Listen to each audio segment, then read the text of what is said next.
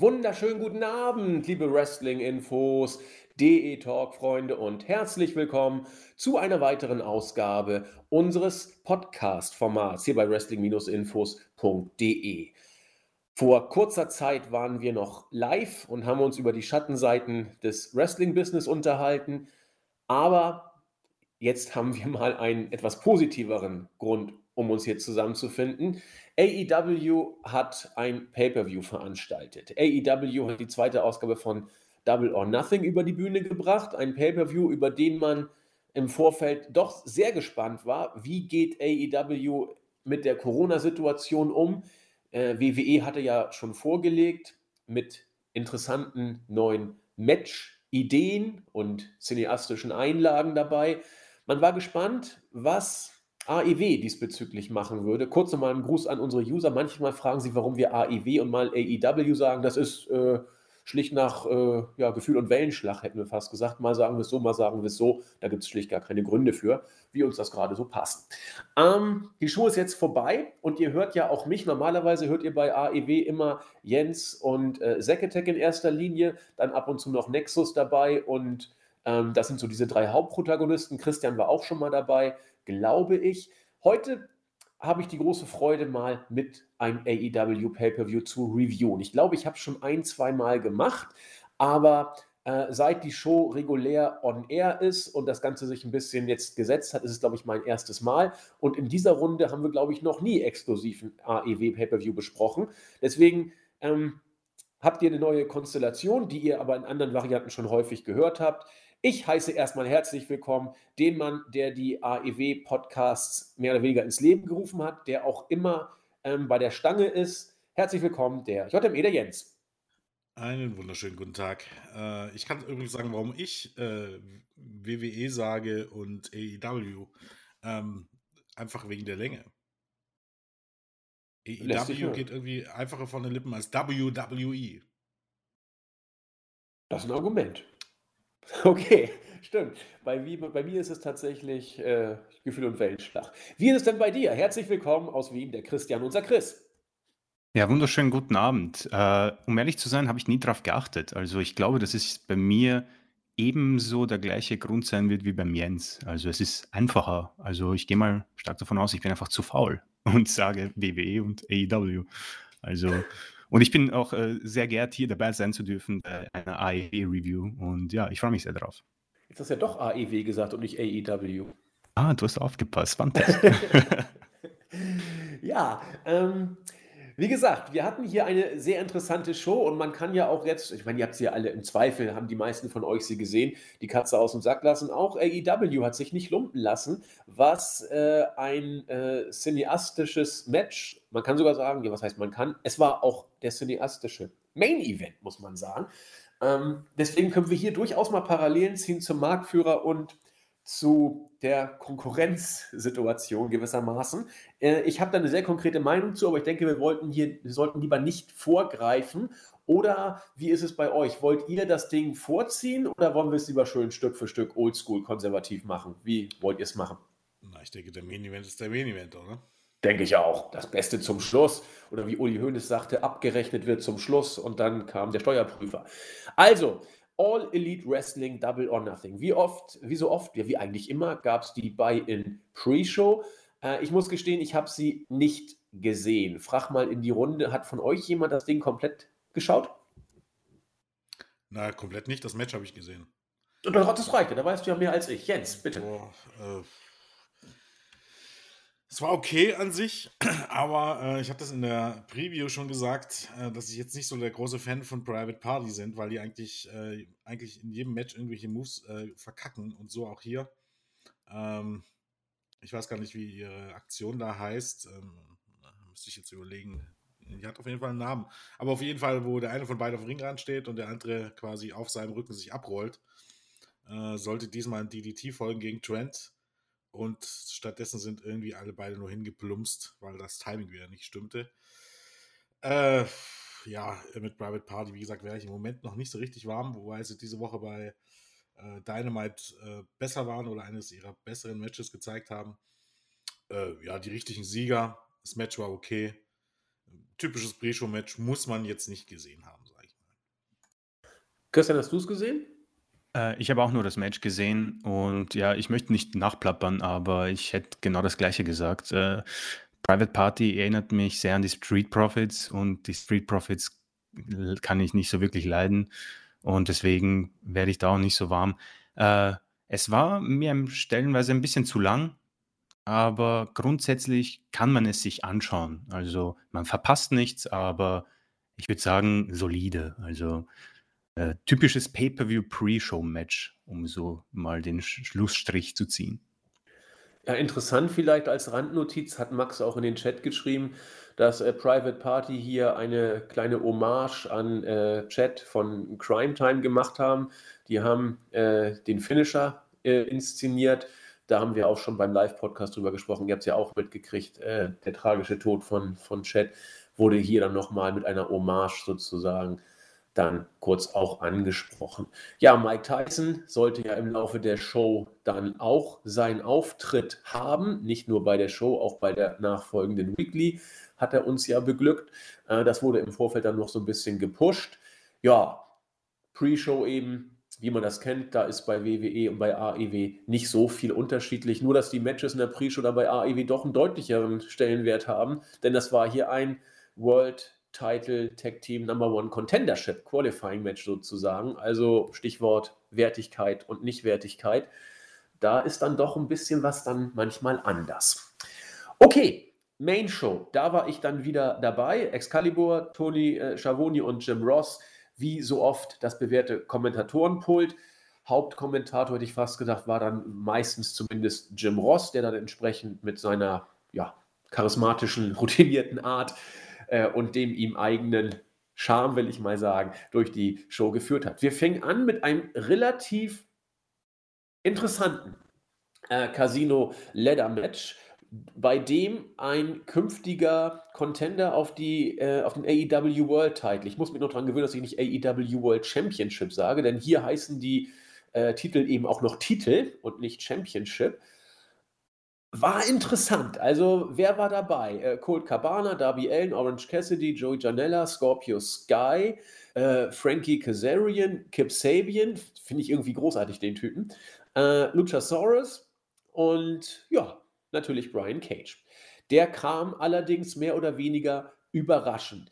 Äh, ich weiß nicht, wollen wir das Match Stück für Stück durchgehen? Ich würde sagen, äh, ich mache erstmal ein, zwei Worte dazu, wie ich es wahrgenommen habe. Dann übergebe ich wieder an Jens, der dann bestimmt noch ergänzen kann. Ähm, wir haben hier eine knappe halbe Stunde gehabt und es war für mich so ein schönes Gemisch zwischen äh, unglaublich krassen Spots, stellenweise interessanter Matchgeschichte, einigen Leerlauf, wie ich fand, einigen Botches, die mir bewusst aufgefallen sind. Und letzten Endes hatte man ein Potpourri aus, aus all diesen Aspekten. Äh, unterm Strich steht für mich ein gutes Leitermatch, kein sehr gutes, ein flotter Opener. Sie haben aus der Situation, die da war, finde ich schon das Beste gemacht. Äh, Kip Sabian, fand ich, hat äh, schön mit Penelope Ford da entsprechend äh, gesellt und seine Show abgezogen. Orange Cassidy hat das gemacht, was man von ihm erwartet. Ja, und Brian Cage kam dann mehr oder weniger äh, aus dem Off mit Tess, war gut in Futter, muss man sagen, gut in Form und hat das Ding dann am Ende tatsächlich auch äh, gewonnen. Natürlich kam, kamen die Best Friends und Mark Stunt, äh, Markus Stunt kam auch noch und hatten äh, entsprechend ihre Szenen. Und ich, ich habe das auch bei uns im Chat geschrieben. Äh, ich, ich bin mir nicht sicher, wie lange Darby Allen, der auch schon wieder einige krasse Spots hier genommen hat, wie lange der das überhaupt durchhalten kann. Das ist ja heftig, was der seinen Körper abverlangt. Also alles in allem, interessantes Match. Ich bin hier bei einem guten Leiter-Match. Wo Licht ist, ist auch Schatten, aber flotter Opener. Jens. Äh, ja, würde man, kann man so zusammenfassen. Ähm, ich denke, bei Darby Allen, ähm, die, die, ihm kommt es halt auch zugute irgendwie, dass er so ein Flow ist, sage ich mal.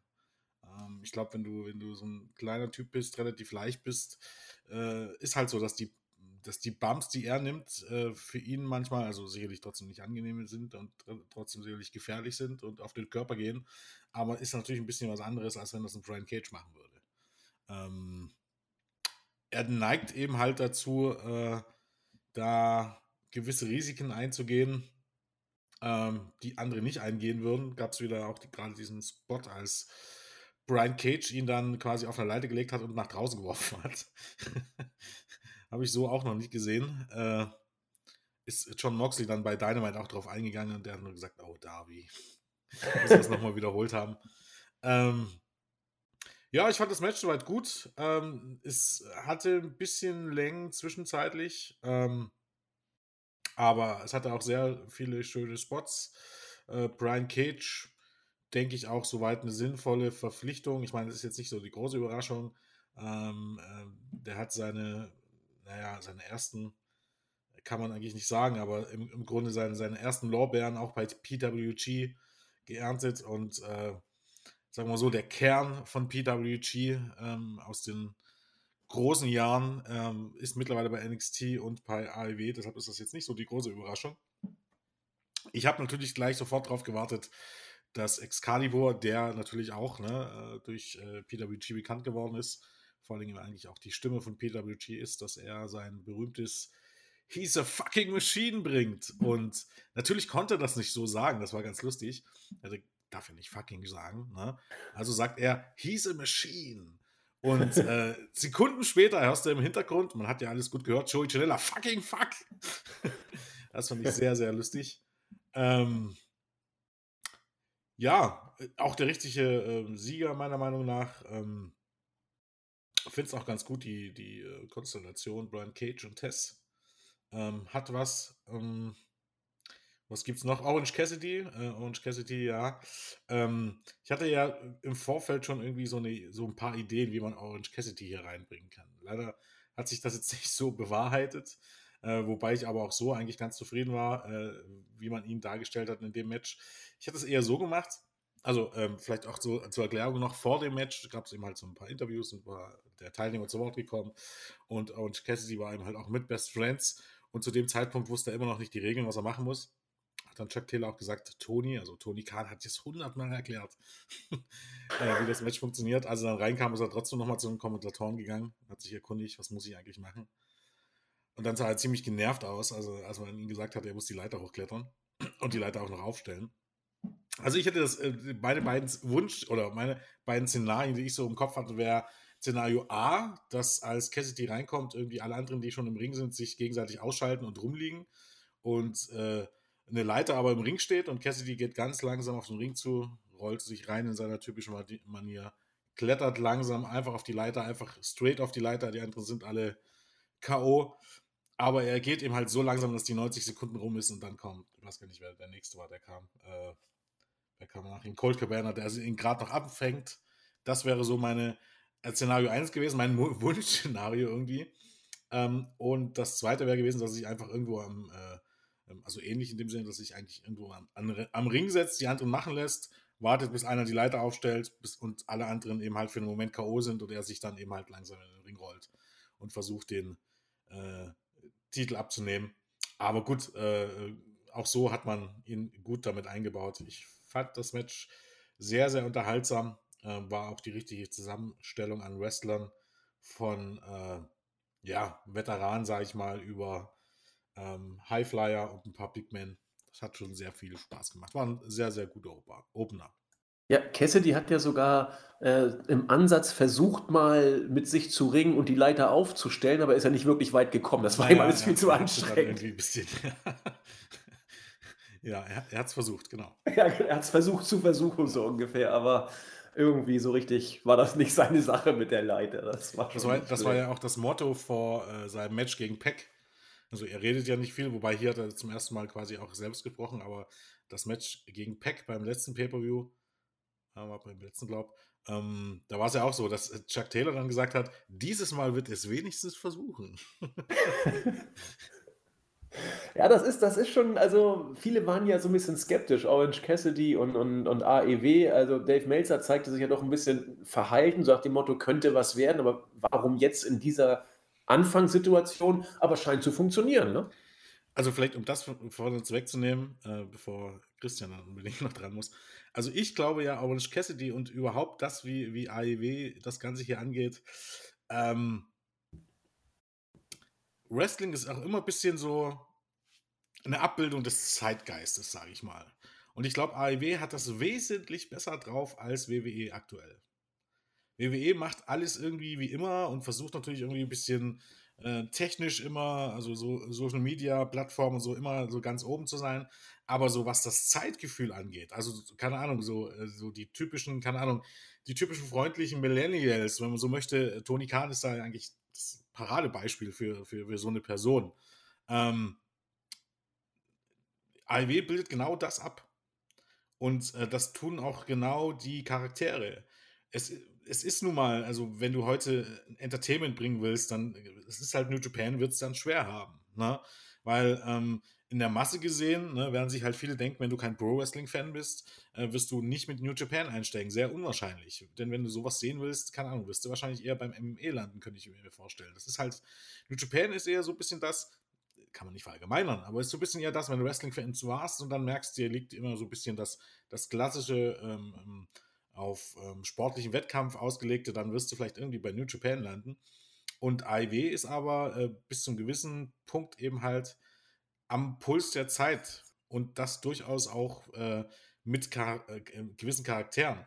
Und ja, äh, da kann man den, also das kann man mögen oder kann man nicht mögen, man muss es aber akzeptieren, dass eben halt zum Beispiel Orange Cassidy im Moment zumindest sieht es so aus, einer der Zuschauermagneten sind. Und von daher kann man sich da gerne drüber beschweren, aber man hat halt dann Unrecht.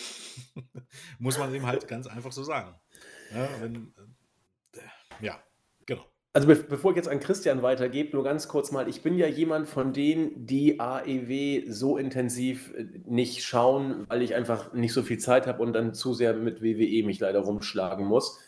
Aber wenn man so mit von Abstand zu Abstand mal die Special Events sich anguckt, ich gucke mir ja die Pay-per-Views alle an, da kann man das gut oder schlecht finden, aber das sind, da sind ja Typen. Da ist Markus Stunt, der äh, als, als kleiner Junge sozusagen ähm, ein Gimmick verkörpert, das irgendwie authentisch wird. Wenn man sich so ein bisschen da umguckt, der hat ja früher mit Brian Alvarez in den Indies auch mal eine lustige Fehde sich geliefert.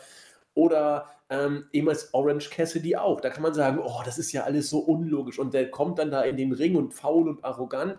Ja, aber die Leute machen sich Gedanken so ein bisschen drüber und trotzdem sind das Typen. Das sind Typen, äh, an denen kannst du dich ein Stück weit reiben, du kannst es auch lassen, aber es ist nicht runter äh, produziertes, äh, ausgedachtes 0815-Getüdel äh, aus den Gedanken von äh, der WWE Sports Entertainment Fabrik. Das ist nicht nach Status, äh, nach Schema F runterproduziert, sondern wirkt auf mich zumindest so immer in Abstand von ein paar Monaten, wenn ich die AEW-Shows sehe, dass da äh, lustige Leute eben sind, mit denen man zumindest arbeiten kann und das Gefühl hat, doch, steckt irgendwie doch ein bisschen mehr hinter. Entschuldigung, Christian, du sollst auch zu Wort kommen. Nee, kein Problem. Äh, ja, ihr habt schon viel dazu gesagt. Ähm, was mir am Anfang sehr gut gefallen hat, ich weiß nicht, ob das wirklich so wichtig ist, aber für mich persönlich, äh, am Anfang waren ja die ersten beiden Scorpio Sky und Frankie Kazarian von SCU und ich fand es gut, dass A, die Kommentatoren darauf eingegangen sind, dass theoretisch, da sie ja zwei Minuten für sich haben, einer sagt, du pass auf, äh, holst die einfach und quasi fürs Team hat dann einer die Chance, AEW World Champion zu werden. Also sie haben gesagt, theoretisch können sie machen, aber natürlich, hier geht es um Pride, um Stolz, ums Ego, deswegen machen sie es nicht.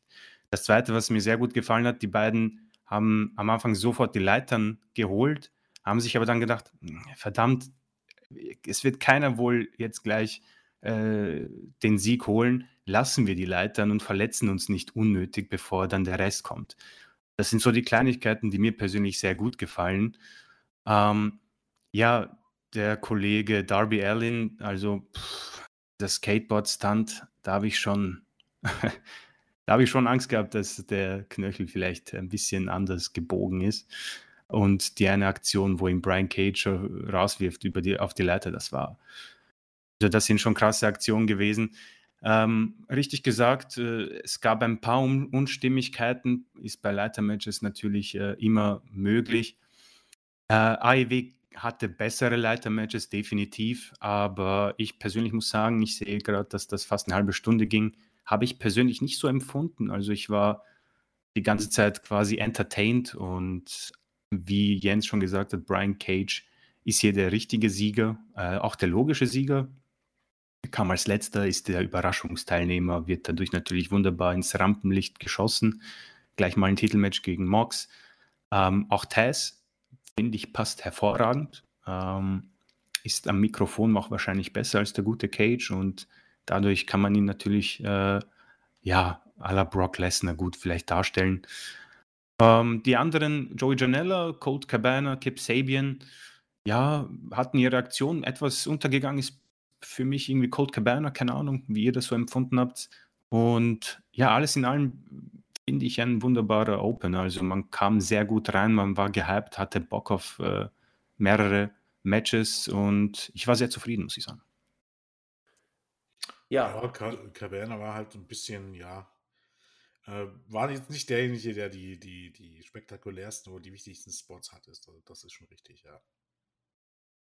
Aber ich habe sie auch nicht erwartet von ihm, muss ich gestehen. Deswegen äh, habe ich es jetzt gar nicht so sch schlimm wahrgenommen.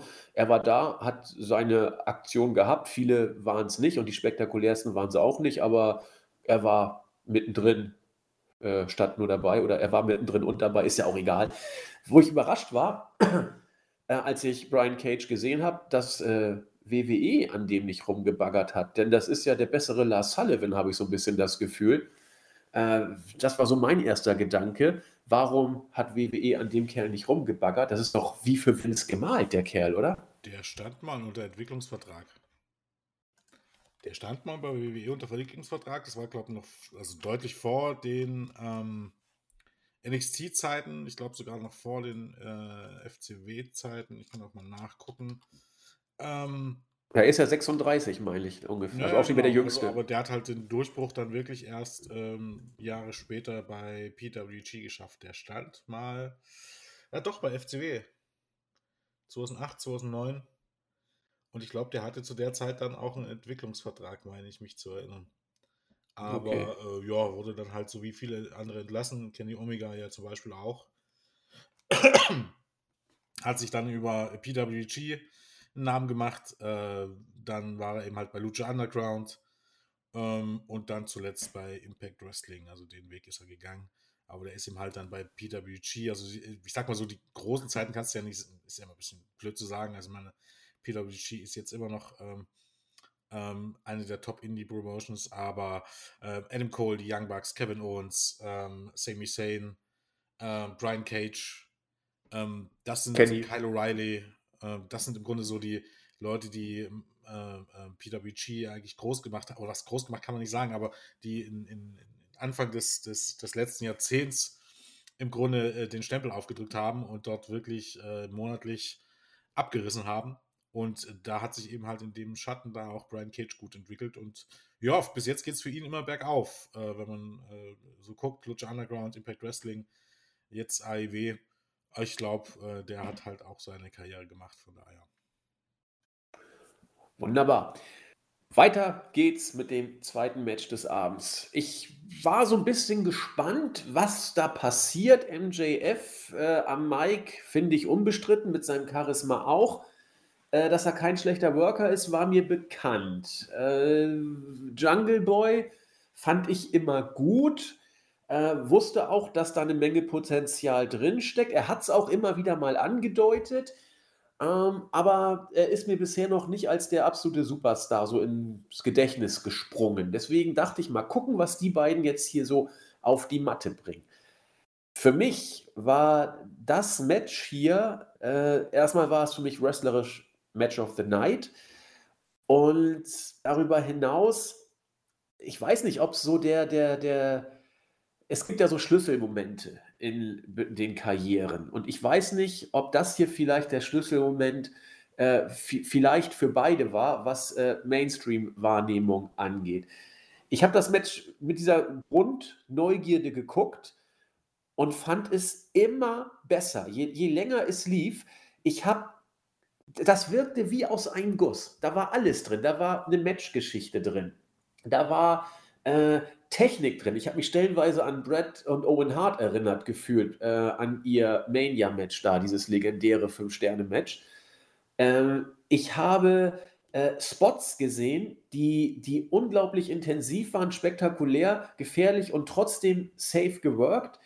Äh, ich habe Tempo gesehen, ich habe Pausen gesehen, ich habe Chain Wrestling gesehen, ich habe äh, Konter gesehen, ich habe, ich habe ein bombenstarkes Match gesehen. Ich habe äh, im Chat bei uns geschnackt und habe zuerst gesagt, das waren für mich locker vier Sterne. Damit komme ich nicht mehr aus. Das war für mich ein vier, ein Viertel bis viereinhalb Sterne Match. Äh, hat mich absolut umgehauen. Auch dass MJF das Ding gewonnen hat, clean, by the way, war für mich auch ganz, ganz wichtig. Und trotzdem geht Jungle Boy aus diesem Match raus. Wir haben ja auch gesehen, der Follow-up kam dann ja auch bei äh, der Weekly danach. Äh, ich, ich bin absolut geflasht von, von diesem Match. Äh, da war alles drin. Und äh, mit dieser Begeisterung gebe ich dann mal an Jens ab. Naja, man muss halt auch sehen, ähm, dass die aktuelle Situation eben halt auch ohne Zuschauer sie einfach nochmal für mehr oder weniger für ein klassisches Straightforward Wrestling Match nochmal deutlich schwieriger macht. Ähm, und gerade vor dem Hintergrund und vor dem Hintergrund, dass die beiden eben halt ähm, 22 und 24 Jahre alt ist, ist es eben halt nochmal beeindruckender. Ich würde, ähm, ich würde das Match hier wirklich mal in den, Rauf, äh, Raum werfen als eines der besten MT Arena Matches der, äh, ja, der äh, Corona äh, Virus-Pandemie-Phase.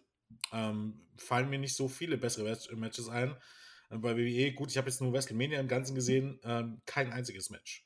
Am ersten kommt dann noch Charlotte gegen Rhea Ripley ran. Aber ähm, da fand ich, ähm, würde ich jetzt im Moment auch so aus dem Stegreif MGF gegen Jungle Boy vorziehen. Ähm, ja, äh, wenn man sich jetzt vorstellt, dass das Match wahrscheinlich nochmal deutlich besser geworden wäre, mit, äh, gewesen wäre mit Publikum, weil die halt MGF gnadenlos ausgebucht hätten und Jungle, äh, Jungle Boy bejubelt hätten. Ähm, ist es trotzdem fast schade, dass man es nicht vor Zuschauern gesehen hat, aber äh, die beiden haben hier echt abgeliefert und ähm, ja, wie sagt man schön, eben, das ist äh, das Tafelsilber der Promotion oder eben halt sogar des gesamten US-Business. Ähm, MGF ist ähm, ja, das Total Package, ähm, so heißen der Kanz am Mike, äh, der hat den Look und der hat vielleicht nicht unbedingt die Größe zugegebenermaßen, aber äh, der kann auch im Ring was und der wird sich weiterentwickeln und Jungle Boy hat, hat eben äh, im Ring auch was drauf, äh, gerade für, für, für die Rolle, die er spielt, hat er den perfekten Stil und ähm, der hat eben was, was du dir nicht kaufen kannst und das zwar, dass er offensichtlich so eine Ausstrahlung hat, dass er die Zuschauer immer auf seine Seite bringt. Äh, egal, wo er auftritt, die Zuschauer stehen hinter ihm und bejubeln ihn. Ähm, was auch immer es ist, was er hat, aber er hat halt das, was ein großer Star braucht. Und äh, dementsprechend ähm, handelt man ja jetzt schon, dass das im Grunde diese, dass diese Paarung irgendwie die Fehde sein wird, die man in den nächsten 10, 15 Jahren immer wieder sehen wird. Äh, keine Ahnung, äh, so ähm, äh, Rock Austin-mäßig, so nach dem Motto, natürlich jetzt ist der Vergleich ein bisschen unfair, aber in dem Sinne, dass man sagen kann, dass das die beiden Stars sein werden oder Tanahashi Okada mäßig, ne? dass das die beiden äh, Stars sein werden, die über Jahre hinweg sich immer wieder große Fäden liefern werden. Und ja, hoffen wir mal, dass es so kommt. Aber ich denke, wenn nicht irgendwie was total schief läuft, dann wird das so kommen. Beide stehen übrigens noch bis Ende 2024 unter Vertrag bei AEW. Das bedeutet, äh, da wird auch WWE so schnell nicht zuschlagen können.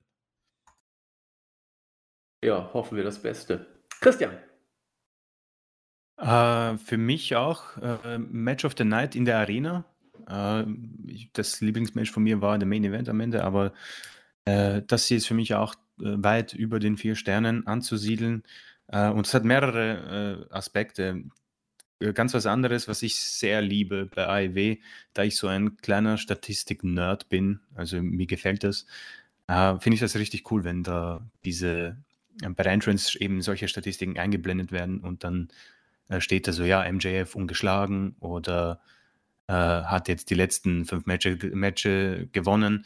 Also ich finde das wirklich großartig, weil man dann, wenn man vielleicht nicht jede Woche äh, reinschaut oder vielleicht nur die Pay-Per-Views schaut, dann hast du vielleicht mal einfach einen guten Einblick, um wen es, äh, es geht. Also wenn du siehst, okay, der hat nicht verloren, dann denkst du dir, okay, das wird schwer für den anderen.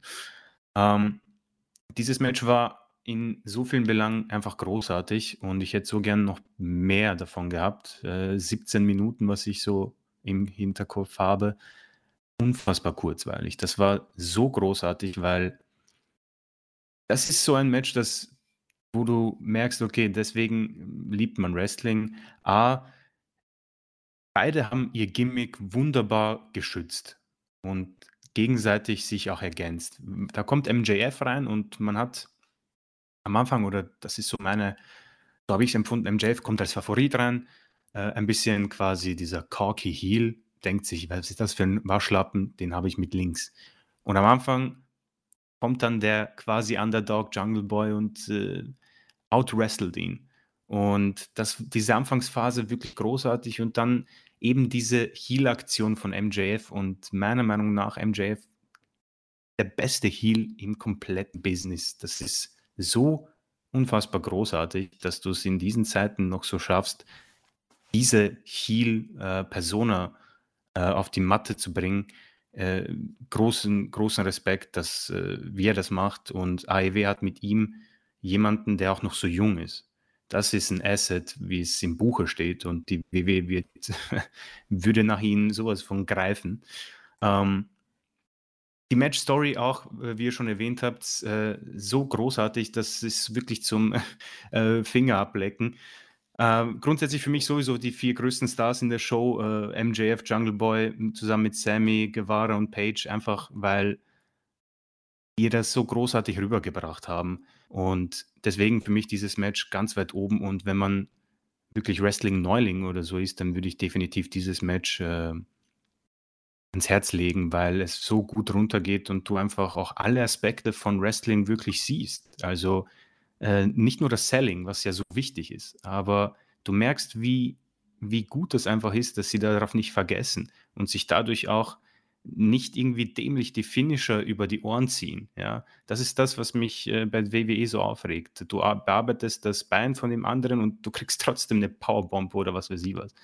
Ähm, Deswegen bin ich wirklich sehr zufrieden gewesen. Ich habe nämlich zugegeben, ich hatte meine Erwartungen an ein solides Match, aber ich wurde hier sowas von äh, verblüfft und war sofort, okay, die, die als nächstes dran sind, haben hier wirklich Pech gehabt, weil das war in so vielen Belangen gut, von Anfang bis Ende. Und ich glaube, Jens hat es gesagt, sehr schade, dass hier nicht Zuschauer oder dass nicht die volle Arena dabei war, weil dann, glaube ich, kann man hier sogar vielleicht über fünf Sterne reden, weil ich wüsste nicht, was hier noch besser gemacht werden kann. Vielleicht noch mehr Zeit, aber wirklich wunderbar.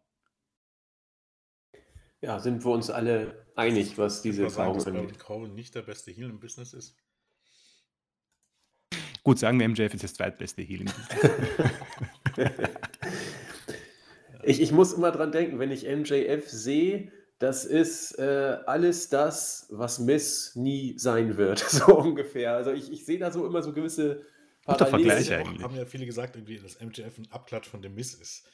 Oh mein Gott. MJF wow. ist mit 24 Jahren schon besser, als es dem Miss zu jedem Zeitpunkt seiner Karriere war, in jeder seiner Hinsicht. Und Absolut. es gibt sogar einen ganz einfachen Grund. Grund. Miss, schon so oft gesagt, The Miss kann gut reden. Der ist gut für Interviews. Äh, der ist gut für Medienauftritte. Der kann aber kein Match bewerben. In einem Promo bedeutet nicht äh, gut reden, sondern wenn nach dieser, nach dem Reden solltest du ein Match sehen wollen. Und das kann MJF. Wesentlich besser, als es The Miss jemals konnte. Und er wrestelt auch besser, wesentlich besser, als es The Miss jemals konnte. Also dieser Vergleich ist ein bisschen, nur weil er auch einen Schal trägt oder so, ähm, ist ein bisschen, äh, da tut man den guten MGF mehr als Unrecht, muss man sagen. Was ich sehr Absolut. gut finde, ich weiß nicht, wie ihr das empfindet, ähm, äh, AEW macht mit MJF für mich im Moment komplett alles richtig. So sein Weg, dass er noch nicht sofort irgendwie einen Titel hinterhergejagt bekommt. Ich finde das wirklich großartig. Keine Ahnung, dass er den Ring gewonnen hat, dass er seine Matches gewinnt, dass er diese Promos hat, dass er jetzt ähm, quasi Wardlow hat an seiner Seite.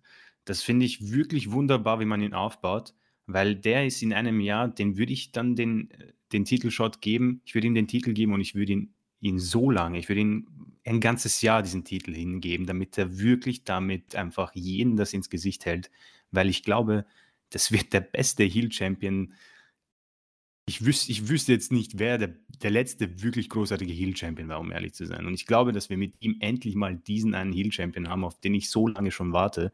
Und ich freue mich drauf. Aber ich finde es großartig, dass sie sich die Zeit nehmen, weil das ist wirklich ein Mann vorausgesetzt und ich wirklich hoffe es, dass er verletzungsfrei bleibt. Das wird der Mann, der könnte der ausschlaggebende Grund sein, dass AEW irgendwann die Nummer eins ist. Also da bin ich überzeugt davon.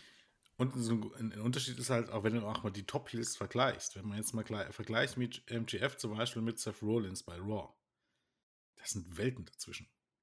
Absolut. Nicht im Ring. Seth Rollins ist im Ring sicherlich besser, aber auch erfahrener, brauchen wir nicht reden. Aber was die Arbeit am Mike angeht, wie gesagt, also das ist halt auch wahrscheinlich auch ein Talent, was du, das du nicht immer lernen kannst, aber äh, Seth Rollins, wenn der dort 20 Minuten labert, denkst du dir, komm zum Ende. Komm bitte zum Ende oder auf den Punkt, je nachdem. Äh, bei NGF, ich könnte den Stunden zuhören. Ja, und vor allen Dingen, äh, auch das ist äh, für jemand, der wie ich eher bei der WWE rumtüdelt, äh, so erfrischend, auch bei greife ich jetzt ein bisschen vor ähm, auf die Weekly, ähm, wo dann nachher der ganze Inner Circle rumstand und auch ziemlich viel Unfug da gemacht hat. Äh, großartig, Jake Hager liest ein Gedicht vor und solche Geschichten. Aber äh, ich wiederhole mich da, das, das sind ja, äh, das wirkt alles freier. Das ist nicht immer alles toll, natürlich nicht. Aber es wirkt eben äh, frei und nicht in so ein Korsett gequetscht. Und äh, wie Jens schon sagte oder Christian auch, MJF ist jemand, der es einfach kann, der hat was mitgegeben bekommen äh, und man lässt ihn eben auch. Man lässt ihn sich entfalten, man gibt ihm gewisse Freiräume und das finde ich ist sowas, was bei AEW immer, immer deutlich wird, gerade wenn man sonst sich mit WWE beschäftigt. Das ist, da kommt man nicht dran vorbei an dieser Erkenntnis, finde ich. Und das ist also ein Paradebeispiel dafür. Gut, machen wir weiter mit dem dritten Match. Die TNT Championship war vakant und sollte jetzt erstmalig einen Träger bekommen. Und hier heißt sie dann auch tatsächlich Championship. Das Turnier wurde ja ausgetragen. Wer kommt ins Finale? Da wurde ja auch ausführlich von unseren AEW-Experten drüber gesprochen. Am Ende war es dann Cody gegen Lance Archer. Auch hier mit zwei Legenden, wie gesagt, an der Seite, die ja nun nicht erst seit gestern da sind, Arn Anderson und Jake the Snake Roberts bei Lance Archer, hat ihn so ein bisschen da auch eingeführt. Äh, da war also auch so ein bisschen Legendentum am Ring vorhanden. Wie soll ich sagen, also was ich gut fand, äh, für mich war es ja offen, wer hier gewinnt. Denn einerseits ist Cody ein Stück weit prädestiniert, das Ding hier nach Hause zu nehmen. Andererseits hast du mit Lance Archer einen Star von New Japan weggeholt, der bei New Japan eine unglaubliche Entwicklung nach oben gemacht hat in den letzten anderthalb Jahren. 2019 war ein ganz starkes Jahr für Lance Archer. Äh, deswegen dachte ich, vielleicht gibt man ihm auch den Titel. Cody ist ja nun sich nicht zu schade, auch für äh, neue Stars dann mal hinzulegen und sie zu machen. Allerdings ist Cody komplett raus aus dem AEW-Titelgeschehen. Deswegen hätte es auch wieder Sinn ergeben, ihn hier zum Titel zu machen. Insofern war ich mal gespannt, wie es ausgeht. Das war schon mal interessant, überhaupt so einen äh, Neugierfaktor auf den Matchausgang zu haben. Kennt man bei WWE ja gar nicht. Mittlerweile ist es mir völlig egal, wer gegen wen antritt, weil es eh Wumpe ist, wer gewinnt. Äh, zum Match. Es war einerseits für mich ein Cody Rhodes Match, andererseits war es aber dann auch wieder doch was komplett anderes ich, ich bin so ein bisschen zwiegespalten bei dieser Kiste, denn äh, das Match war absolut nicht schlecht. Es hat mich aber trotzdem auch nicht komplett umgehauen, muss ich sagen. Da gab es ja auch so diverse Spielereien dann äh, mit äh, Arn Anderson, der dann, sag ich mal, vom Ring weggeschubst Mike Tyson hat sich ausgezogen, sodass Jake Roberts die Flucht ergriffen hat. Das konnte dann entsprechend Cody Rhodes nutzen, nachdem vorher äh, Jake Roberts entsprechend zugunsten von ähm, dem guten Lance Archer eingegriffen hat. Also lässt mich so ein bisschen zwiegespalten zurück. Unterm Strich würde ich sagen, definitiv ein ordentliches Match. So fast gutes Match. Ähm, aber so richtig absolut geflasht hat es mich nicht. Eher gut als schlecht, aber es bleibt ein Nachgeschmack. Vielleicht kann Jens mir erklären, warum ich den habe oder warum ich ihn nicht haben sollte. Ja, ist ja immer Geschmackssache, sagen wir mal so. Äh, ich fand das Match an sich gut, äh, war eben halt dann durchaus wieder anders als die vorangegangenen Matches und die folgenden Matches. Ähm, wieder ein bisschen klassischer aufgebaut, wenn man so möchte. Gut, die Ablenkung und so weiter, das ist halt immer, aber ist, wie in der Preview schon gesagt, das gehört halt irgendwie zu Cody-Matches dazu. Ansonsten ist Cody natürlich aber irgendwie der logische Sieger. Erstens, Lance Archer bringt diese Niederlage nicht um. Das ist halt nur einfach mal so. Dass der wurde durch das Turnier schon so stark gepusht, dem bringt die Niederlage nicht um. Und ähm, Cody ist ähm, als einer der Topstars nun mal äh, prädestiniert. Man hätte auch eine andere Story erzählen können, aber grundsätzlich natürlich als einer der Topstars prädestiniert davor, äh, dafür, ähm, die, diesen Titel zu halten, als erstes zu halten und eben halt dann durchaus auch ähm, jetzt erstmal jede Woche Stimmung reinzubringen ähm, und Quoten auch zu bringen, weil er den Titel jetzt jede Woche bei Dynamite verteidigen wird.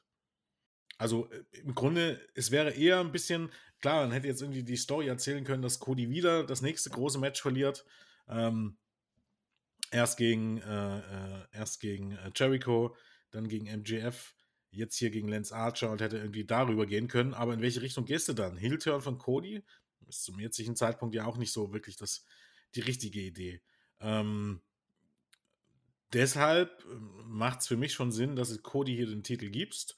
Und das Match bis dahin, ähm, wie gesagt, in der aktuellen Phase ohne Zuschauer, auch hier wieder. Sind Zuschauer da, ist das nochmal ein ganz anderes Match. Weil Cody, äh, auch hier, in jedem Match von, von Cody äh, stand die Halle bisher steil. Und das wäre hier genauso gewesen. Auch vor dem Finish. Äh, samt Jake Roberts und seinen versuchten Eingriff mit der Schlange und Mike Tyson und so weiter. Die Zuschauer hätten steil gestanden und das lässt das Match dann auch nochmal mal, ähm, anders wirken. So war es ein solides, ähm, über die Bühne gebrachtes Match. Auch ein gutes Match, wie ich finde. Ähm, und am Ende für mich auch der richtige Sieger. Also, wenn, wenn man mich gefragt hätte, wer ist der richtige Sieger, hätte ich vorher auch gesagt Cody und nicht Lance Archer. Äh, ja, ich stimme dir da auf jeden Fall zu, dass für mich auch Cody Rhodes hier äh, auf jeden Fall der richtige Sieger ist, weil, um vielleicht ein bisschen vorwegzunehmen, äh, es sieht wohl danach aus, dass er jetzt äh, Open Challenges bringen wird in den nächsten Wochen und ich glaube, dass er wirklich der perfekte Mann dafür ist, weil, wie du angesprochen hast, äh, er ist sehr gut in seiner Rolle in dieser Hinsicht, dass er die Fans ähm, auf seine Seite rücken kann. Und das schafft er wirklich ausschließlich in jedem Match, muss ich sagen. Und deswegen habe ich mir auch gedacht, das passt auf jeden Fall auch der Matchverlauf. Äh, dadurch hat äh, Lance Archer jetzt äh, auch nicht wirklich äh, eingebüßt. Ähm, er, hat, er ist quasi der Ablenkung zum Opfer gefallen, ähm, weil da draußen viele Männer herumgeturnt haben. Ich persönlich kann natürlich nachvollziehen, warum man Mike Tyson holt. Der Name ist ja, ich glaube, dass jedem Mike Tyson ein Begriff ist. Dadurch kommst du natürlich in den Google Researches natürlich wunderbar ganz weit nach oben. Aber es war, ich tue mir sehr schwer mit, äh, in Anführungszeichen, solchen Pro Promis, die nicht im Wrestling drin sind, falls das Sinn ergibt, weil sie vielleicht nicht wirklich verstehen, wann was gut oder wann was schlecht ist. Also ich weiß nicht, ob es Absicht war, ich glaube es nicht, aber da hat einmal die Kamera auf Mike Tyson geschaltet und er hat gegähnt und äh, ich weiß nicht, was das sollte. Es wirkt etwas, es wirkt etwas blöd. Äh, auch sein äh, Shirt äh, ausziehen und Jake Roberts ist dann von seinem äh, Sixpack so erschrocken, dass er davon weicht. Ähm, muss meiner Meinung nicht sein, weil es ein bisschen ähm, dem Titel, dem neuen Titel, die Show stiehlt. Ähm, ich hätte kein Problem gehabt, wenn man einfach sagt, okay, Mike Tyson übergibt dann Rhodes den Gürtel, streckt seinen Arm in die Höhe und sagt, hey, Glückwunsch, tschüss. Ähm, das hätte mir gereicht. Ähm, ansonsten muss ich sagen, absolut solide. Ich habe äh, ein paar Kommentare gelesen, viele waren nicht so zufrieden mit dem Match. Ähm, ja, kann ich vielleicht sogar verstehen, aber ähm, alles in allem war ich äh, hier zufrieden. Sie hatten natürlich nach MJF und Jungle Boy eine harte Pille haben es aber gut über die Bühne gebracht. Ähm, ich glaube, dass drei, vier Minuten kürzer das Ganze nochmal schmackhafter macht, sage ich. Ähm, die Manager noch, äh, muss ich sagen, ist okay. Waren ein bisschen zu viel Aufmerksamkeit auf sie. Äh, Jake Roberts, muss ich sagen, äh, irre gut am Mikrofon. Das habe ich äh, nie wirklich so mitbekommen, um ehrlich zu sein. Äh, seine Promos sind echt stark. Äh, Finde ich sehr gut. Er war früher sogar noch viel besser. Ja. Muss man dazu Ja, sagen, seine okay. Stimme hat Ja, da halt bin ich- krass da bin gelitten, ich, den ja. verstehst du ja heutzutage manchmal gar nicht mehr so richtig. Du kannst dir mal so die Interviewsegmente und so weiter äh, angucken aus den 80ern. Ähm, der war schon richtig krass gut. Ja, Ja. das, also das merkt man. Also wenn er sogar eingebüßt hat, muss ich sagen, wow, das werde ich mir auf jeden Fall ansehen. Aber wie gesagt, da, da, das ist vor meiner Zeit gewesen. Deswegen war ich wirklich, ähm, wow. Vor allem sein Debüt mit äh, Cody, das war wow. Ähm, auch hier, was mir sehr gut gefallen hat am, bei den Entrances, du siehst, gegen wen sie gewonnen haben im Turnierverlauf.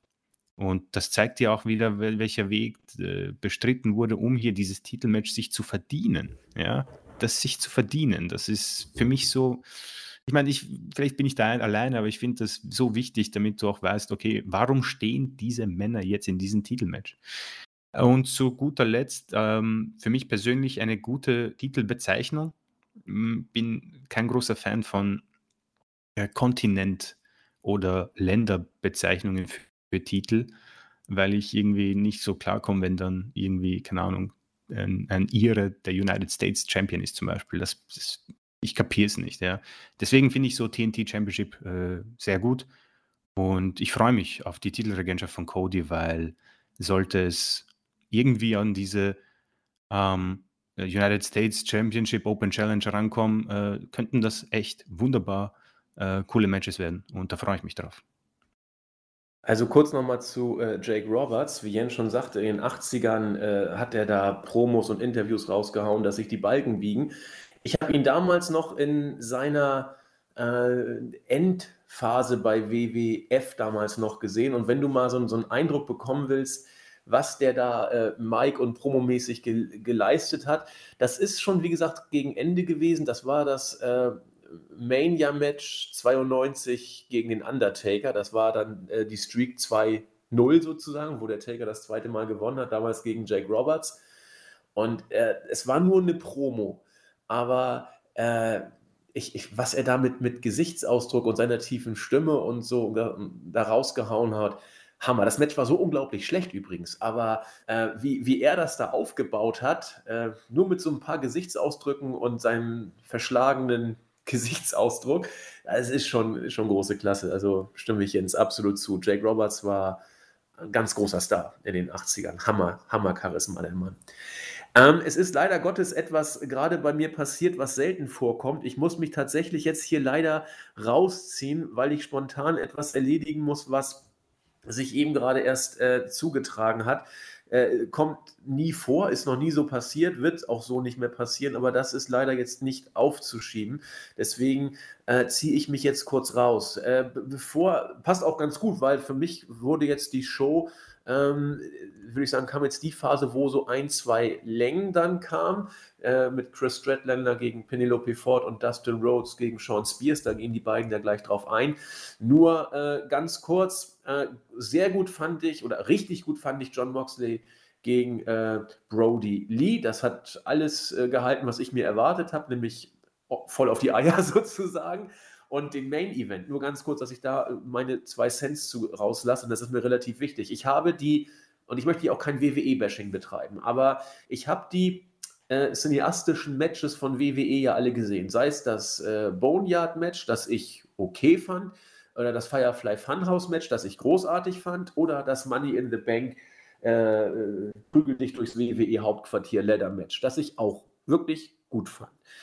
Ähm, wenn man dieses Stadium Stampede Match sich dagegen anguckt, ich finde, das ist um Lichtjahre, um Lichtjahre besser als äh, alles das, was wir bei WWE gesehen haben. Da war Ideenreichtum, da war Selbstparodie, da waren krasse Spots, da war äh, kleine Geschichten und Geschichtchen drumherum. Äh, Tribute äh, an Alex Wright haben wir gesehen, äh, eine Saloon-Schlägerei. Wir haben äh, Broken Matt Hardy in allen seinen Facetten. Ich will jetzt auch gar nicht äh, euch beiden das jetzt quasi alles vorwegnehmen. Ich fand dieses Match so unglaublich unterhaltend. Und man hat gesehen, dass da äh, ein paar Worker unterwegs sind, die kreative Freiheit haben, die Ideen haben, die Lust haben und wo kein Vince McMahon sitzt und sagt, nein, so geht das nicht, ich habe da geile Ideen für äh, Good Shit und solche Sachen. Ah, war super. Und äh, Tut mir leid, dass ich jetzt äh, Jens und Christian so ein bisschen vorgeprescht bin, aber ich wollte die Review hier nicht machen, ohne wenigstens meinen Senf zum Main Event äh, abzugeben. Ähm, das habe ich jetzt hiermit gemacht und äh, würde jetzt mich äh, langsam äh, rausziehen äh, aufgrund dringender Aktivitäten. Seht es mir bitte nach. Ich gelobe Besserung und werde das nächste Mal mit Christian und Jens und wem auch immer bei der Live-Show oder anderen Reviews bis zum Ende zur Verfügung stehen. Christian, sei mir bitte nicht böse. Äh, nee, kein Problem. Ich hoffe, es regelt sich alles. Ich hoffe, es ist nichts Schlimmes. Nee, es ist nichts Schlimmes, ist nur okay, wunderbar. Wichtig. Ist nur relativ und, wichtig. Ja, nee, kein Problem. Wir sehen uns äh, oder hören uns natürlich dann nächsten Mittwoch, äh, ah, wenn es wieder live geht. Und ja, ich, ich weiß nicht, ich glaube, der Jens ist kurz äh, weg. Deswegen kurz AFK, ich, deswegen ich, ich, ich, überbrücke mal so ein bisschen so Cliffhanger-mäßig. Wir können ja sonst schon mal anfangen mit dem nächsten Match. Warum eigentlich nicht? Ein bisschen bin ich ja dann ja, da. Genau. Ähm, was haben wir denn? Wir hatten, äh, ja, ich will nicht sagen, wollen wir, wollen wir es einen Downer nennen? Also, das würde ich nicht sagen, weil so schlecht war es dann nicht, äh, Chris Stradlander gegen Penelope Ford. Penelope Ford, ja, sag ich mal, als äh, Substitute äh, kurzfristig in das Match gekommen, weil eine gewisse Zahnärztin sich verletzt hat. Äh, es war irgendwie so im luftleeren Raum. Äh, sie haben sich bemüht, war auch kein schwaches Match aber es fehlte für mich irgendwie so ein bisschen die Bindung zur Show. Oder wie hast du es gesehen, Christian? Ja, du sprichst mir aus der Seele. Ähm, ich möchte nicht sagen, dass sie einen schlechten ähm, Stand in der Card bekommen haben oder eine schlechte Platzierung. Äh, man tut sich einfach ein bisschen schwer mit äh, gewissen äh, Charakteren. Ich persönlich kann jetzt von Chris Statland und Penelope Ford grundsätzlich, ich, ich, ich kann mir nicht viel daraus nehmen. Also ich kann nicht viel in die Charaktere investieren. Ähm, dennoch, äh, und da war ich überrascht, war das Match nicht so schlecht. Äh, Penelope Ford sehe ich jetzt nicht als eine der besten Frauenwrestlerinnen, deswegen ähm, war ich hier auch zugegeben skeptisch, aber acht Minuten und eigentlich würde ich sogar sagen, sind sie da äh, ohne großartige Botches davongekommen. Ähm, dennoch, wa was ich gut fand, Kip Sabian, der äh, wirklich die Verletzungen noch vom Leitermatch äh, wunderbar gesellt hat, das hat mir sehr gut gefallen. Ähm, aber ja, die Frauendivision, ich denke, da wird Jens natürlich einiges dazu sagen können, ist bei der AEW natürlich eine interessante Geschichte. Äh, und die Verletzung von äh, Britt Baker und äh, das Nicht-Antreten von Awesome Kong und diese Kleinigkeiten äh, sind natürlich sehr bitter, weil die Division etwas äh, ja, dünn ist, möchte ich sagen. Und da tun sie sich im Moment ein bisschen schwer und ich bin gespannt, ob dann nicht vielleicht noch ein, zwei Namen äh, nach dieser ja, Krise dieser Division helfen können. Auch wenn das ähm, AW Women's World Title Match ich persönlich äh, für mich die Überraschung des Abends war, äh, die positive. Ähm, aber wie du schon gesagt hast, ich, ich, ich tue mir ein bisschen schwer, wirklich was dazu zu sagen, außer es ist okay, aber man muss es jetzt nicht gesehen haben. Es, also ich weiß nicht, warum es auf der Card war. Ja, das ist so, äh, wie ich es zusammenfassen würde. Ja, ich überlege gerade auch. Also es, es wäre ein Match, das, wenn es nicht da gewesen wäre, den wenigsten gefehlt hätte, glaube ich. Ähm, Davon abgesehen äh, hat man jetzt zum Beispiel Penelope Ford mal so ein bisschen das Rampenlicht gegeben. Ich finde die, äh, die mit äh, Kip Sabian auch großartig, muss ich gestehen. Das ist so das typische äh, arroganter Typ mit äh, hübscher äh, Ringbegleitung und umgekehrt. Er kam dann ja, auch auf, auf Krücken leicht gehandicapt und man muss ihn eigentlich mögen, hätte ich fast den Eindruck gehabt, wie dusselig er da manchmal sich anstellt. Ähm, ja, aber das Match war da, man hat das Beste draus gemacht, so richtig ähm, gefehlt hätte es, wie gesagt, keinem. Jens ist wieder da. Ich übergebe an ihn. Wir sind gerade beim äh, Mädels-Match, Stratlander gegen Penelope Ford. Ich äh, sage Tschüss, zieht das Ding noch gut durch und wir hören uns dann bald wieder. Macht es gut. Tschüss. Ciao. Ciao. Ähm, ja, warum das Match auf der Karte stand, ist relativ einfach, weil das Match Chris Statlander gegen Brett Baker eigentlich hieß. Ähm, Und äh, die beiden hatten ja eine Vergangenheit und äh, nicht so verwunderlich, dass man äh, Britt Baker eigentlich gerne auf der Karte wollte. Ähm, ja, eine Verletzung hatte den ganzen Strich durch die Rechnung gemacht, deshalb war Penelope Ford, äh, die wahrscheinlich ohnehin da war, äh, die erste, der erste Ersatz. Ähm, ja, das Match war okay. Ähm, ich fand es ähm, nicht schlecht, ähm, muss man ja immer ein bisschen dazu sagen bei den ARW-Frauen-Matches. Ähm, ich fand es unterhaltsam. Ähm, ich fand, es hatte eine gute Länge. Ähm, beide sind hochtalentiert. Fehlt eigentlich nur noch ein, ja, das entsprechende Quäntchen Erfahrung. Und ähm, ja, Städtländer wird man eben halt dann weiter auch äh, pushen. Mhm. Ja, genau. Du noch was? Ja, ich, also es hat der Andi hat auch gesagt, äh, eigentlich ganz gut, dass Penelope Ford mal auch dieses Rampenlicht bekommt. Ein bisschen quasi auch Erfahrung, dass man da mal ein Pay-Per-View-Match hat und das auch gut läuft. Ähm, ich bin gespannt, wie es äh, grundsätzlich mit Statlander weitergeht. Ähm, auch generell mit der Frauendivision von AEW. Also da habe ich eh schon mit Andy philosophiert. Ähm, ist natürlich jetzt ungünstig, dass Britt Baker für einen etwas ja, längeren Zeitraum ausfällt. Ähm, aber ich bin definitiv, definitiv optimistisch. Ich meine, wenn wir dann auf das äh, Frauentitelmatch eingehen, äh, ist für mich persönlich eine der äh, positivsten Überraschungen der Show. Aber äh, grundsätzlich solides Match. Äh, aber ich glaube, wenn es persönlich von mir, wenn es jetzt hier äh, fehlt und wir die Matchzeit bei MJF bekommen und bei Mox und Lee, hätte ich jetzt auch nichts dagegen gehabt.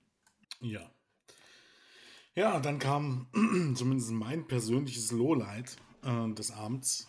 Ähm, Sean Spears kam heraus ähm, im Anzug, äh, machte sich ein bisschen drüber lustig, eben halt ähm, über den vermeintlich im Ruhestand sich jetzt befindlichen Dustin Rhodes. Äh, ließ dann die Musik von Dustin einspielen, tat so, als wenn er überrascht wäre. Es kam natürlich niemand heraus. Ähm, er gab dann zu verstehen, dass das nur ein Scherz war und dass Dustin Rhodes eben ein für alle Mal im Ruhestand ist. Bevor dann kurz daraus die Musik wieder ertönte, äh, Spears meinte so, äh, ja, äh, es, sie sollte nur einmal abgespielt werden. Äh, was seid ihr für Idioten da hinten? Ähm, dann kam Brandy raus und von hinten hatte sich dann Dustin angeschlichen quasi und wir hatten dann das angekündigte Match. Doch noch, das Match an sich war jetzt nicht verkehrt. Dustin Rhodes gewann dann, aber äh, ja, sind wir ehrlich, Sean Spears steht äh, von der Card oder vom Einsetzen her genau da, wo er bei WWE auch lange Zeit stand, zum Schluss zugegebenermaßen nicht mehr, weil zumindest äh, wird er regelmäßig im TV eingesetzt. Aber äh, er kam hier doch halt sehr wie ein Geek rüber und verlor dann innerhalb von vier Minuten gegen jemanden, der äh, im, ja, auf alle Fälle im Winter seiner Karriere steht, so gut wie das denn auch immer noch ist, aber ähm, ob er dann hier derjenige ist, der in so einer Art und Weise äh, den Sieg davon tragen muss, indem er Spears auch noch der Lächerlichkeit preisgab, indem er äh, ihm die Hose runterzog und dann hatte Spears äh, auf seiner Unterhose das Gesicht von Tali Blanchard. Ähm, ja, hätte ich eindeutig nicht gebraucht. Das ist für mich äh, eigentlich der, der größte und eigentlich auch fast mit der einzigste äh, wirklich äh, relevante Kritikpunkt an der großen, an der gesamten Show eigentlich. Ja, da stimme ich dir auf jeden Fall zu. Äh, es ist auch für mich das Negativste der Show gewesen. Ähm, ich habe mich auch, und das ist vielleicht hört sich doof blöd an, aber ich habe mich bei diesem Segment Schrägstrich Match äh, noch nie so sehr an WWE erinnert gefühlt bei einer AEW-Show wie hier. Äh, es ist dieser Humor, der nicht durch mich durchringt. Äh, am Anfang diese typische Heal-Aktion, der so tut, ah, okay, er ist doch da, haha, ist nicht da, und dann kommt die Musik nochmal und du weißt, okay, du weißt eigentlich ganz genau, was passieren wird. Ähm, grundsätzlich ist es okay, es ist das Einmaleins eines Heals, aber ich persönlich bin etwas enttäuscht, dass sie Sean Spears in dieser Art und Weise einsetzen, weil A, er meiner Meinung nach sehr guter Heel sein kann und auch wunderbar im Ring ist. Das war mir schon bei NXT und bei der WWE, ist mir das schon sehr, ja, äh, war ich schon sehr traurig die, deswegen, dass man ihn nicht dementsprechend einsetzt. Und bei AEW ging es ja wunderbar los. Also äh, natürlich mit diesem Unfall in Anführungszeichen, dass er den ähm, gimmicked Chair quasi gegen äh, Codys Stirn knallt und es dann zu so einem Bild kommt, aber du hast dann dir selbst ein Gimmick äh, quasi geschaffen und auch die Entrance, dass er quasi dann auf jenem Stuhl sitzt mit dem Manager, den wir schon angesprochen haben, der sich dann auf seiner Unterhose befand. Äh, das fand ich am Anfang großartig. Ja, ich, ich habe mir gedacht, genau, genau so würde ich es machen. Ja, aber ging dann immer weiter unter und jetzt sind wir halt hier und ich kann, weiß nicht genau, ob man das jetzt gebraucht hat in dieser Show. Äh, es gibt ja immer wieder wohl dieses Muss an Comedy-Segmenten, aber was AEW sehr gut kann, ist eben diese Comedy-Segmente auch wirklich äh, gut zu machen, dass man noch sagt, ja, okay, das war, das hat wirklich wunderbar reingepasst. Ähm, hier hätte wahrscheinlich eher so ein Backstage-Segment gut reingepasst. Wenn du das jetzt gar nicht bringst, ist es auch nicht so schlimm. Äh, so muss ich sagen, weiß nicht, was ich davon halten soll, äh, weil Dustin Rhodes, du hast es gesagt, irre gut für sein Alter. Aber was bringt ihm das jetzt, einen Sean Spears zu besiegen, der nicht mal in Ring Gear kam, der sich eigentlich grundsätzlich nur lustig gemacht hat und dann, ja, also nicht wirklich als äh, nennenswerter Gegner. Ich habe auch die Statistik gelesen von Spears, die nicht so schlecht war und hast, und dann holst du dir halt jetzt und gibst ihm diese für mich komplett unnötige äh, Niederlage. Da war ich dann schon etwas irritiert und enttäuscht. Aber ja, es wird schon irgendeinen Grund haben. Äh, Sean Spears wird sich jetzt wahrscheinlich auch selbst nicht so viel ärgern. Äh, seine Einsatzzeiten sind absolut äh, halbiert, hat diese Wrestling-Schule mit Tyler Breeze, das macht ihm Spaß. Äh, da habe ich diverse Interviews gesehen. Äh, hübsche Freundin und ja, er wird wohl genug Geld verdienen und sagen, ja, mein Gott, es wird also wohl nicht in Zukunft für den AEW World Title reichen. Ja, ich denke auch, äh, größtenteils muss man sagen, er wird halt wahrscheinlich einfach glücklicher sein. Ähm, die Atmosphäre bei AEW ist ein bisschen anderer als bei WWE. Äh, und äh, ich könnte mir vorstellen, dass er auch wahrscheinlich hinter den Kulissen ein paar Rollen übernimmt. Also nicht äh, zufrieden wird er und wirkt er auch als ähm, bei WWE. Von daher. Absolut. Da würde ich mitgehen. Also ich würde auch sagen, dass er quasi als Road Agent oder so und einfach Matchproduzent hat ja genug Erfahrung. Man ist ja auch schon weit über 40, glaube ich. Ja. Was ich so. Auf jeden Fall. Bin mir jetzt nicht ganz. Ja. Und das passt auch, ja. Und äh, ich glaube nicht, dass er großartig viel dagegen hat, aber 39. es. 39. Mir fehlt ein bisschen die Logik dahinter. 39, oh, okay. Dann habe ich ihn sogar zu alt geschätzt. Aber ja, genug Erfahrung auf jeden Fall. Ja, weiter ging es dann äh, nochmal mit den Frauen. Ähm, es stand das Titelmatch ähm, auf dem Plan. Nyla Rose verteidigte die AEW Women's World Championship gegen äh, Hikaru Shida. Ja, ähm, sehr intensives Match. Ähm, für viele würde ich sogar mitgehen, das beste Frauenmatch in der bisherigen AEW-Geschichte. Ähm, sehr intensiv geführt. Ich wusste vorher gar nicht, dass das ein No-DQ-Match ist. War mir irgendwie neu oder ist mir entgangen vielmehr. Ähm, aber genauso, habe ich auch nicht so mitbekommen. Das wird irgendeine Show angekündigt und das habe ich nicht gehört. Ich weiß es nicht genau. Aber im Vorfeld habe ich es auf jeden Fall nicht mitbekommen. Ähm, ja, ein sehr intensiv geführter Brawl ähm, mit vielen auch spektakulären Moves. Nyla sah deutlich besser aus als in so ziemlich allen ihren anderen Matches, die ich äh, bisher von ihr gesehen hat, habe. Ähm, war wirklich ein richtig gutes Match, vielleicht auch. Naja, gut, so weit würde ich nicht gehen. Aber ja, naja, es waren viele Matches bei der Show, die irgendwie gleich auf waren. Von daher ein bisschen schwierig. Aber ähm, ja, beide haben abgeliefert. Ähm, ähm, ähm auch eben hatte ich jetzt gar nicht gedacht, dass sie sich wirklich so einen guten Brawl auch liefern können. Ähm, der Super Falcon Error von Shida, der sah schon sehr spektakulär aus. Und am Ende gewann sie dann äh, mit dem Running Knie. Ähm, ich glaube, Klabauter hat es im Board geschrieben, dass es scheint Nyla Rose äh, Schwachstelle zu sein, der Running Knee Strike. Und ähm, ja, Shida ist neue Championess, ähm, eine gute Wahl meiner Meinung nach. Ähm, ja, hat mir gut gefallen, das Match. Ja, auch für mich. Äh, ich habe mich sehr gefreut über den Titelwechsel. Äh, nicht, weil ich jetzt Nyla Rose nicht unbedingt mag oder aber wie du schon gesagt hast, und ich habe es angekündigt, äh, das ist für mich die positivste äh, Geschichte am ganzen Pay-Per-View, weil ich hier äh, zugegeben nicht sehr viel erwartet habe. Äh, Nyla Rose hat für mich also persönlich zu früh den Titel bekommen. Äh, ich, da hätte man ein bisschen warten sollen, meine ich, und vielleicht sogar Britt Baker, Britt Baker den Titel geben sollen. Aber okay, man hat sie dann dementsprechend dargestellt, aber ich habe ja, ich habe befürchtet, dass das äh, sehr schlecht werden kann. Aber auch aufgrund der Stipulation würde ich meinen, war das hier ein wirklich gutes Match.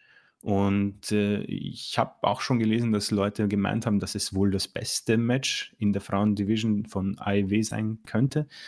Kann man mitgehen? Ähm, ich, ich wüsste gar nicht, wo man es rankt. Äh, da tue ich mir auch sehr schwer.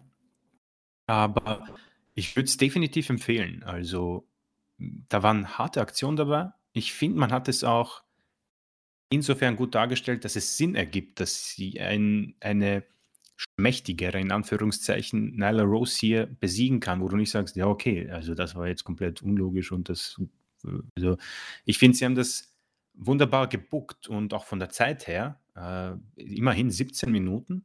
Äh, in keinem Moment habe ich gedacht, okay, das Sie können jetzt mal zum Ende kommen.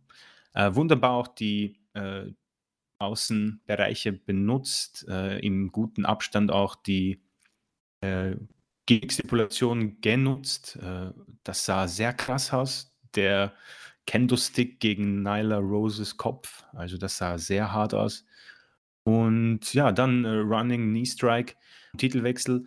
Ich mag Hikaru Shida. Ich finde, sie ist die richtige Championess und ich würde den Titel äh, auch sehr lange bei ihr behalten, bis man einigermaßen eine Division auf die Beine stellen kann, damit man äh, auch solche Matches öfters bringen kann. Ja. Äh, bin gespannt, wer sich da jetzt als nächstes durchsetzen kann. Äh, Britt Baker hat, um auch hier vorwegzunehmen, angekündigt, das Comeback, ich glaube, bei All Out. Also vielleicht sehen wir hier schon ein potenzielles äh, Aufeinandertreffen. Aber wie du schon gesagt hast, richtiger Titelwechsel, richtige Siegerin, starkes Match. Also für mich das Positivste, also die positivste Überraschung in dieser Show und ich war wirklich sehr happy. Also auch Nyla Rose freut es mich, weil ich persönlich, wie gesagt, geglaubt habe und es noch immer glaube, der Titelgewinn etwas zu früh kam. Ja, könnte man so sehen. Ich weiß nicht, ähm, ja. Hm man hat sie eben halt von Anfang an gleich als eine der Gesichter der Division gepusht. Ähm, wahrscheinlich auch um die Diversität ein bisschen der Promotion ein bisschen in den Vordergrund zu rücken. Ähm, aber ich finde halt, es gibt halt immer so auch, auch durchaus einen Mittelweg zwischen die mit, mit zu pushen und mit eins der Gesichter der Frauen-Division aufzubauen und ihr sofort den Titel und zum, also im Grunde zum Zentrum der Division zu machen. Und ich glaube, den Mittelweg hat man nicht so richtig gefunden. Aber gut, äh, schauen wir mal, in welche Richtung das jetzt geht. Ich glaube, bei den Frauen ist es halt eine sehr positiv, wenn man es positiv ausdrücken will, eine sehr offene Division. Äh, das heißt, ähm, da kommen sehr viele Leute als äh, Herausforderin in Frage und auf der anderen Seite auch niemand wieder so wirklich, äh, weil man fast alle Paarungen auch schon mal gesehen hat und man halt im, jetzt im Moment eben halt auch auf viele Frauen verzichten äh, muss. Äh, Bea Priestley, äh, eine Riho, einige der Japanerinnen. Ähm, aber warten wir mal ab, in welche Richtung das geht. Ja, ist natürlich bitter gelaufen, ein bisschen noch mit äh, Awesome Kong und Britt Baker und Bear Priestley, äh, die du schon angesprochen hast. Mit denen sieht das Ganze natürlich anders aus. Und wenn du dann es schaffst, vielleicht noch die ein, zwei Namen zu bekommen, dann passt das auch. Aber äh, was du erwähnt hast, das finde ich auch, äh, ich glaube, sehr spannend. Dadurch, dass man vielleicht auch nicht so die Namen kennt, jetzt als jemand, der vielleicht neu einsteigt, ist es natürlich interessant und es bleibt offen und spannend, die Titelmatches. Also du hast nicht wirklich so diesen Ultra-Favoriten, wie beispielsweise, keine Ahnung, wenn ich jetzt Charlotte-Matches schaue, dann weiß ich, dass sie zu 95% gewinnt, also als Beispiel. Und deswegen kann das natürlich ein Vorteil sein, aber man, man muss halt vorsichtig sein. Ja. Es sind jetzt nicht, noch nicht die Ultras-Topstars dabei, um vielleicht irgendwann auch mal ein Frauen-Main-Event zu äh, veranstalten. Ja, ähm, weiter ging es dann mit äh, dem AEW World Championship Match. John Moxley verteidigte seinen Titel gegen äh, Mr. Lee äh, oder Brody Lee, wie man ihn noch nennen möchte. Auch hier ähm, ein harter Brawl. Ähm, hat mir alles in allem auch gut gefallen. Ähm, ja, war jetzt hier kein äh, No-DQ-Match, zumindest nicht offiziell. Und trotzdem haben die ähm, ja sich schon, äh, haben sich schon gut gegeben, wenn ich das mal so ausdrücken darf. Ähm, der Spot, als ähm, Lee mit dem DDT durch die, ja, durch äh, Entrance-Rampe, sage ich mal, befördert wurde, der hatte schon was. Das Blut, äh, also danach blutete Brody Lee, äh, weiß ich nicht, ob es das jetzt gebraucht hätte für das Finish. Aber man wollte hier wahrscheinlich verdeutlichen oder ver, ähm, zeigen, in dem Sinne, dass, dass äh, Moxley schon alles zeigen muss gegen Lee, um äh, das Match zu gewinnen. Und am Ende war es dann halt eben halt auch eine Referee Stoppage, das heißt, äh, Lee wurde nicht gepinnt und gab auch nicht auf, sondern verlor einfach das Bewusstsein im äh, Rear Naked Choke. Ähm, ja, war in ungefähr das, was ich mir erwartet hätte. Ähm, man, wenn man die ganze Show sich anschaut, merkt man halt auch ein bisschen so, man hat versucht, jedes Match so ein bisschen anders abzuliefern. Ganz einfach, um auch keine, naja, Langeweile kann man nicht sagen, aber irgendwie keine Eintönigkeit aufkommen zu lassen und eben halt auch darauf einzugehen, dass es keine Zuschauer gibt. Ne? Also wenn du nicht mit den Zuschauern arbeiten kannst, äh, dann fehlt eben halt eine gewisse Match-Story dann schon flach. Äh, weil es einfach, äh, also es fällt flach, weil es auch flach wirkt. Ne? Wenn man jetzt irgendwie versucht, ein ganz normales Match zu worken, ähm, das wird schwierig. Ich meine, MGF und, und Jungle Boy haben das gut hinbekommen, aber das kannst du halt wahrscheinlich ähm, bis zu einem gewissen Grad nicht alle können das so durchziehen und deshalb dann hier mehr auf, auf ähm, wie eine andere Art von Wrestling-Match zu setzen. Kein direktes No-DQ-Match, aber trotzdem hart geführt und eben halt mit, mit harten Spots ähm, die beide äh, gezeigt haben und am Ende versuchen, Lee nicht zu sehr zu schwächen. Ähm, ich bin auch der Meinung, wäre der falsche Zeitpunkt gewesen, Moxley den Titel abzunehmen. Ähm, ich fand es ein sehr unterhaltsames Match. Ich fand es auch ein gutes Match. Wie gesagt, bis auf ähm, Spears gegen ähm, Dustin Rhodes und gegen und, und ja mit Abstrichen zumindest äh, Statlander gegen äh, Penelope Ford äh, habe ich hier auch kein Match gesehen, was nicht gut war. Und äh, so auch dieses nicht. Genau, man kann das eigentlich wunderbar zusammenfassen. Es hat sich wunderbar eingespielt, irgendwo in der Matchqualität. Was ich hier hm, gut fand, ich habe genauso ein Match erwartet und habe es bekommen und war dementsprechend sehr happy. Ich bin natürlich großer John Moxley-Fan, aber auch der ehemalige Luke Harper. Ich habe wirklich, bin so glücklich, dass er jetzt hier ist. Ich finde äh, auch sehr gut, wie sie das Gimmick darstellen, wie er sich darstellt. Ähm, man hat oftmals diese ja, Geschichten mit Titelstehlen gesehen in diversen Promotions und meiner Meinung nach wurde es selten gut umgesetzt. Hier war ich, muss ich sagen, sehr zufrieden, wie sie das gemacht haben. Und da sind dann wieder so die Kleinigkeiten, wo in mir so das Wrestling-Herz höher schlägt. Das sind so die Kleinigkeiten wie, okay, das ist ein World Title Match, das ist unser Co-Main Event, die beiden hassen sich. Stellen wir doch ein paar Security-Leute hin, damit die sich nicht vor dem Bell einfach die Birne einklopfen und wir nur ein Zwei-Minuten-Match haben, weil sie dann einfach nicht mehr können. Solche Kleinigkeiten gefallen mir. Oder auch das äh, Ende. Jetzt äh, haben wir natürlich das Blut angesprochen und muss nicht sein, weil du halt schon siehst, was für ein krasser Spot es ist. Aber es passt auch wiederhin sehr gut und dadurch schützt man natürlich Brody Lee. Was mir sehr gut gefallen hat, du hast halt diesen äh, Dirty Deeds durch diese Rampe, dann im Ring nochmal ein Dirty Deeds, also kriegt zweimal den Finish ab, kickt bei 1 aus. Da war ich schon so, wow, okay. Und das ist natürlich das Großartige jetzt. Es ist nicht, dass John Moxley jetzt erneut auf den Dirty Deeds geht. Er, er ändert seine Taktik, weil er durch Pinfall den Titel nicht verteidigen kann. Weil wenn der nach diesen harten Aktionen bei 1 auskickt, wird das einfach schwierig. Und er changed dann seine Taktik und nimmt den ähm, Submission Hold und hier auch wieder gut, dass es kein Tap-Out ist, sondern wie gesagt, Blutverlust und die Dirty Deeds und äh, 18 Minuten Match, das sehr hart war. Und er geht einfach ein und Ringrichter äh, läutet die, äh, äh, die Glocke und äh, Titelverteidigung wunderbar. Ich war sehr happy damit und auch hier hätte ich einen Titelgewinn von Lee zu früh befunden.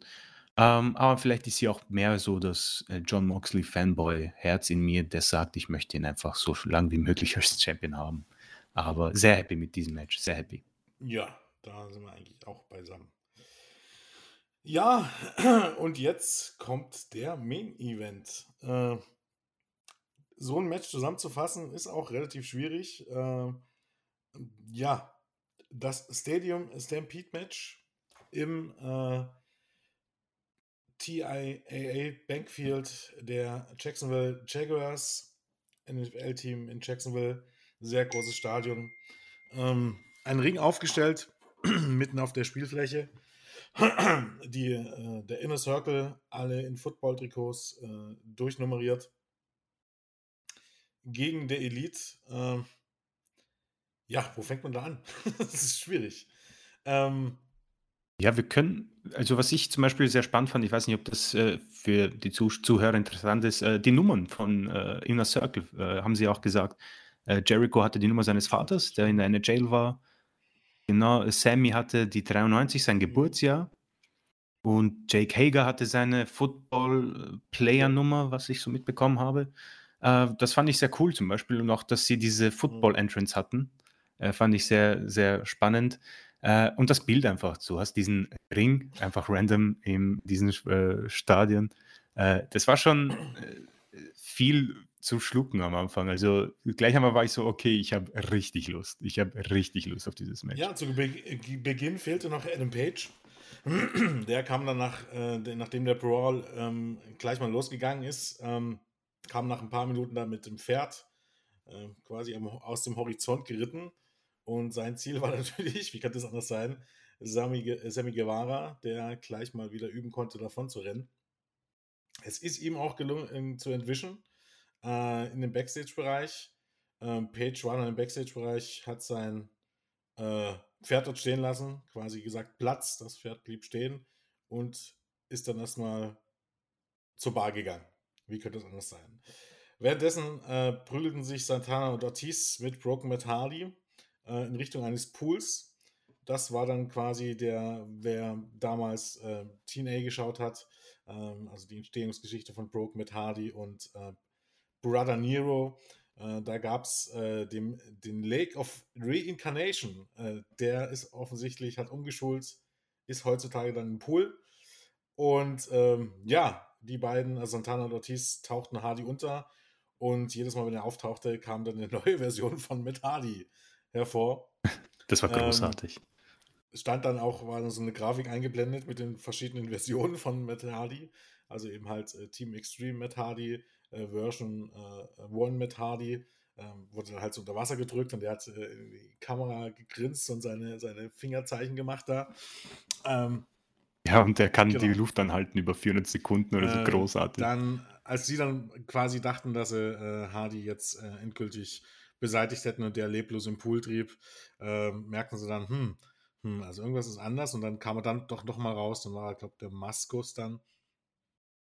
Hat, äh, ich weiß nicht, weiß ich nicht, ob ich jetzt durcheinander komme. Einen von beiden hat er einen Rollstuhl gepackt und den anderen unter einer, einer, großen Glocke, die dort oben im Stadion hing, den Kopf drunter gehalten und dann auf die Glocke, äh, Glocke gehauen. Ähm, ich glaube, Ortiz, glaub, Ortiz, hat die genau, Glocke abbekommen. Oder Genau, und Santana hatte dann die Gefriertruhe gesperrt. Ja, genau. Genau, genau. Ähm, danach ging es wieder zurück, ähm, also die Reihenfolge, ich hoffe, das ist richtig. Ich glaube, zwischenzeitlich waren sie dann mal bei den Young Bucks wieder unten. Und äh, ja, wann war der Spot mit dem äh, Field Goal Moonsault? Genau, das war mit den Bucks dann. Wo sie das mit war, waren mit genau, ja, Guevara, genau, da gab es dann äh, äh, Matt Jackson ist dann äh, quasi durch das Field Goal, hat dann Moonsault gesprungen nach unten. Und äh, dann hat er, glaube ich, dann auch angefangen, die äh, Northern Light Suplexes gegen, äh, Suplexes gegen äh, Sammy zu zeigen. Das war dann immer so, das ging, das wurde immer wieder mal eingeblendet, dass er eben halt auf der einen Seite des Spielfelds angefangen hat und ihn dann mit Northern, also mit einem Stück gereihten Northern Lights Suplexes über das ganze Spielfeld gesuplext hat. Ähm, dann kam irgendwie mein persönliches Highlight. Adam Page und Jack Hager in der Bar. Ähm, Page saß in der Bar, hat getrunken. Jack Hager setzt sich hinzu, ganz ruhig. Äh, Page fragt, bist du hier gekommen, um dich zu prügeln oder zu trinken? Und Hager zuckt er so mit den Schultern. Trink mal halt was. Trinken beide ihren Whisky und fangen sich dann an, natürlich an, wie in jedem, oder wie in jedem guten Western, sich an zu prügeln. Äh, und Hager, äh, irgendjemand hat mal gesagt, der weiß, glaube gar nicht, wie star also stark er wirklich ist. Was man hier auch wieder gesehen hat, äh, der hat Page dann ordentlich durch diese Bar dort gepfeffert. Äh, ein kleines Highlight natürlich auch, äh, ihn auf die Bar gelegt und dann äh, mit dem Bauch voran einmal über die ganze Bar gezogen. Die typische, ja, Barfight-Szene genau. in jedem Film. Ähm, es war wirklich straight wie irgendwie aus einem Western mit äh, Terence Hill und Bud Spencer. Ähm, ja, ich wollte gerade sagen, ich wollte es gerade ähm, sagen, genau so. Irgendwann kam gut. dann Omega hinzu, äh, alte ähm, Page zur Hilfe. Äh, zusammen konnten sie dann äh, ähm, Hege ausschalten mit, mit Mühe, ähm, haben ihn zig äh, ähm, Sektflaschen über den Kopf gehauen und äh, Heger blieb trotzdem stehen. Und dann haben sie äh, quasi ihn dann, hat Omega quasi, die, hat sich nach vorne gebeugt, sodass Page über ihn eine Rolle machen konnte und seine Buckshot Lariat zeigen konnte äh, und ihn damit, äh, Heger damit über die Bar befördern konnte.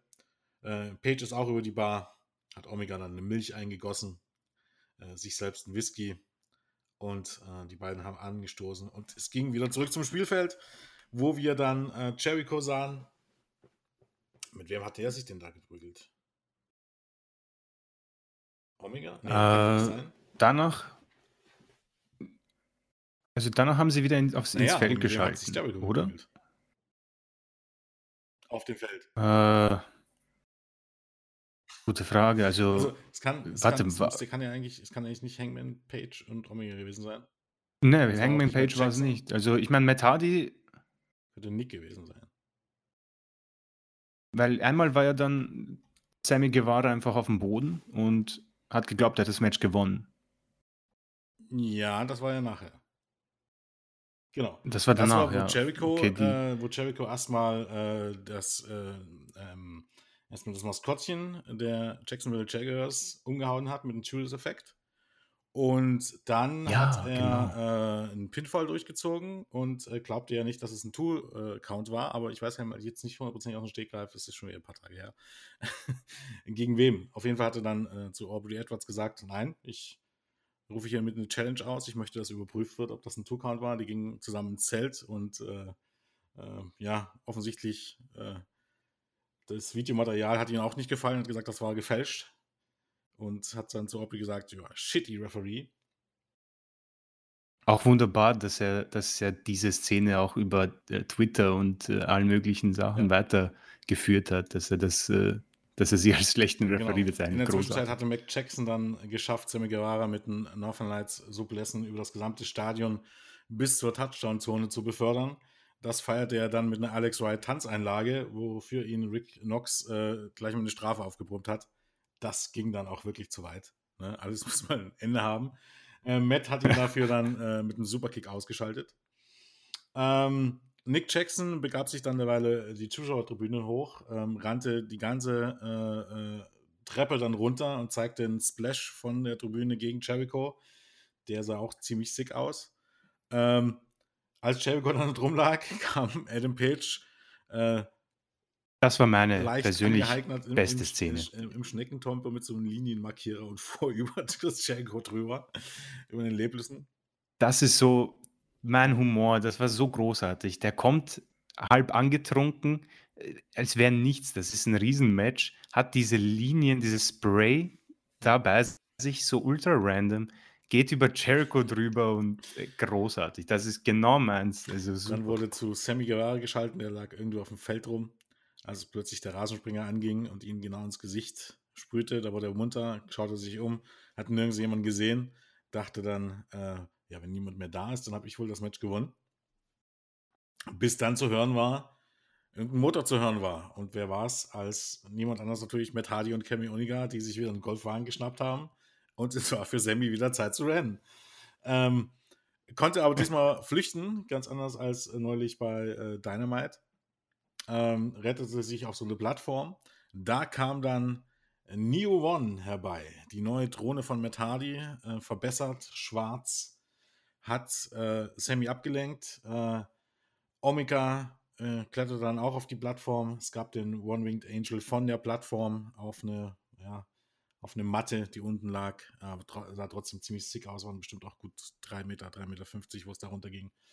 Und Omega konnte dann den Sieg für sein Team einfahren. Ja, das Ganze ging gut 34 Minuten. Als ich live geguckt habe, äh, war ich der Meinung, es zog sich ein bisschen, aber das lag auch ein bisschen daran, dass ich dann auch schon ja, dass es knapp auf die 5-Stunden-Marke zuging. Und äh, ich hatte eben halt die Briefe auch geguckt und es war echt früh schon und ich war müde. Aber ich hatte dann das Match dann nochmal geguckt am Sonntag und äh, war auch gut so, dass ich es nochmal geguckt habe, weil ähm, ja, das Match war einfach großartig. Also äh, man sollte es gesehen haben. Es ist, da steckt so viel Kreativität drin, so viel Humor äh, dahinter, ohne dass man sich über irgendjemand wirklich lustig macht. Also ähm, auch das Nacherzählen, wie gesagt, das wird dem Ganzen nicht gerecht. Man muss es gesehen haben. Gut, das mit Hardy und, äh, keine Ahnung, dieses Lake in, of in Reincarnation, das ist halt schon ein bisschen, äh, ist ein bisschen albern, muss man schon so sagen. Das, das kann man schon so sagen, aber ähm, selbst wenn man das ausblendet, bleibt noch so viele coole Spots, so viele Ideen, ähm, wie gesagt, so viele Kreativität, ähm, dass es vermutlich, wenn man es nicht eins der Matches des Jahres nennen will, weil Match ist ja immer ein bisschen relativ, aber zumindest eins der Segmente des Jahres. Ja, absolut. Es ist natürlich eine Geschichte. Ich würde vielleicht jetzt niemanden dieses Match empfehlen, der noch nie Wrestling gesehen hat. Ähm, das würde ich gar nicht weil sagen. Das, was mir das eher vielleicht noch als viele andere Wrestling-Matches. Weil hier sind, waren, waren so viele ja, vielleicht, ähm, ähm, auch, auch ähm, äh, Anspielungen ja auf irgendwie äh, auf, auf Filmzählen und so weiter, ne? Und, und, und, und Humor, dass das vielleicht zugänglich ist für jemanden, der mit Wrestling nichts anfangen kann, weil es pures Entertainment ist, als ein normales Wrestling-Match.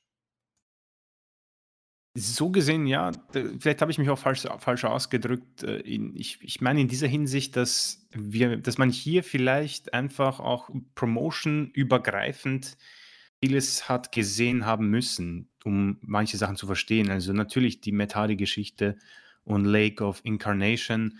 Äh, man muss in dieser Hinsicht eigentlich sogar TNA, WWE und AEW geguckt haben, äh, um das zu verstehen. Oder bei den Young Bucks äh, quasi diese eine Szene, die fand ich großartig, ganz oben. Ich weiß nicht, ob du die gesehen hast. Ich glaube mit Santana.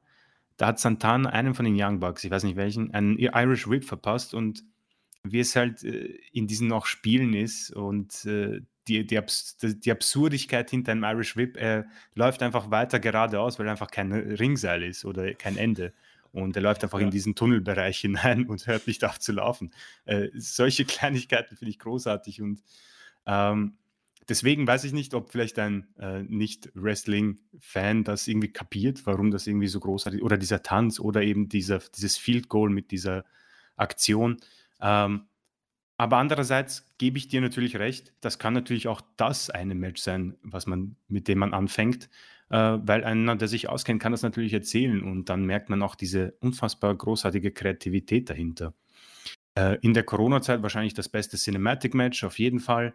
Ähm, ich persönlich gehe auch stark davon aus, dass es hier viele, ja, es wird zwiegespalten sein, gehe ich mal so davon aus. Ich habe mir zu diesem Match keine Kommentare durchgelesen, äh, absichtlich nicht, weil ich es für mich stehen lassen möchte. Ich möchte es mir nämlich nochmal anschauen in Ruhe. Ähm, ich würde mir auch sehr wünschen, äh, das wäre genial, wenn äh, irgendjemand vielleicht in Zukunft auch alle Anspielungen vielleicht mal auf einen Zettel notiert, sei es, seien es die Protagonisten oder eben ein wirklicher Hardcore-Fan, damit man vielleicht auch mit diesem äh, Zettel mitgeht und Sachen, die man verpasst hat. Also ich glaube, dass man vielleicht sogar manche Sachen nicht mal gesehen hat oder verstanden hat. Äh, das wäre ziemlich cool. Äh, von der Länge her habe ich mich etwas ja, ähnlich befunden. Ich war dann auch schon weit vorangeschritten, äh, habe davor eine andere Show noch gesehen von AEW Dynamite, um dabei sein zu können mit den ähm, Storylines. Deswegen könnte man sagen, dass es etwas zu lang ging, aber wenn du jetzt alleine für sich dieses Match ansiehst, äh, hast du auf jeden Fall Spaß und es wird kurzweilig und vielleicht am Anfang ist man etwas überfordert, äh, weil so viel passiert. Äh, auch am Anfang fand ich sehr genial. Äh, sie haben einfach ein komplettes äh, Football-Stadium mit allem drunter. Was machen sie? Sie nehmen den Ring in der Mitte einfach.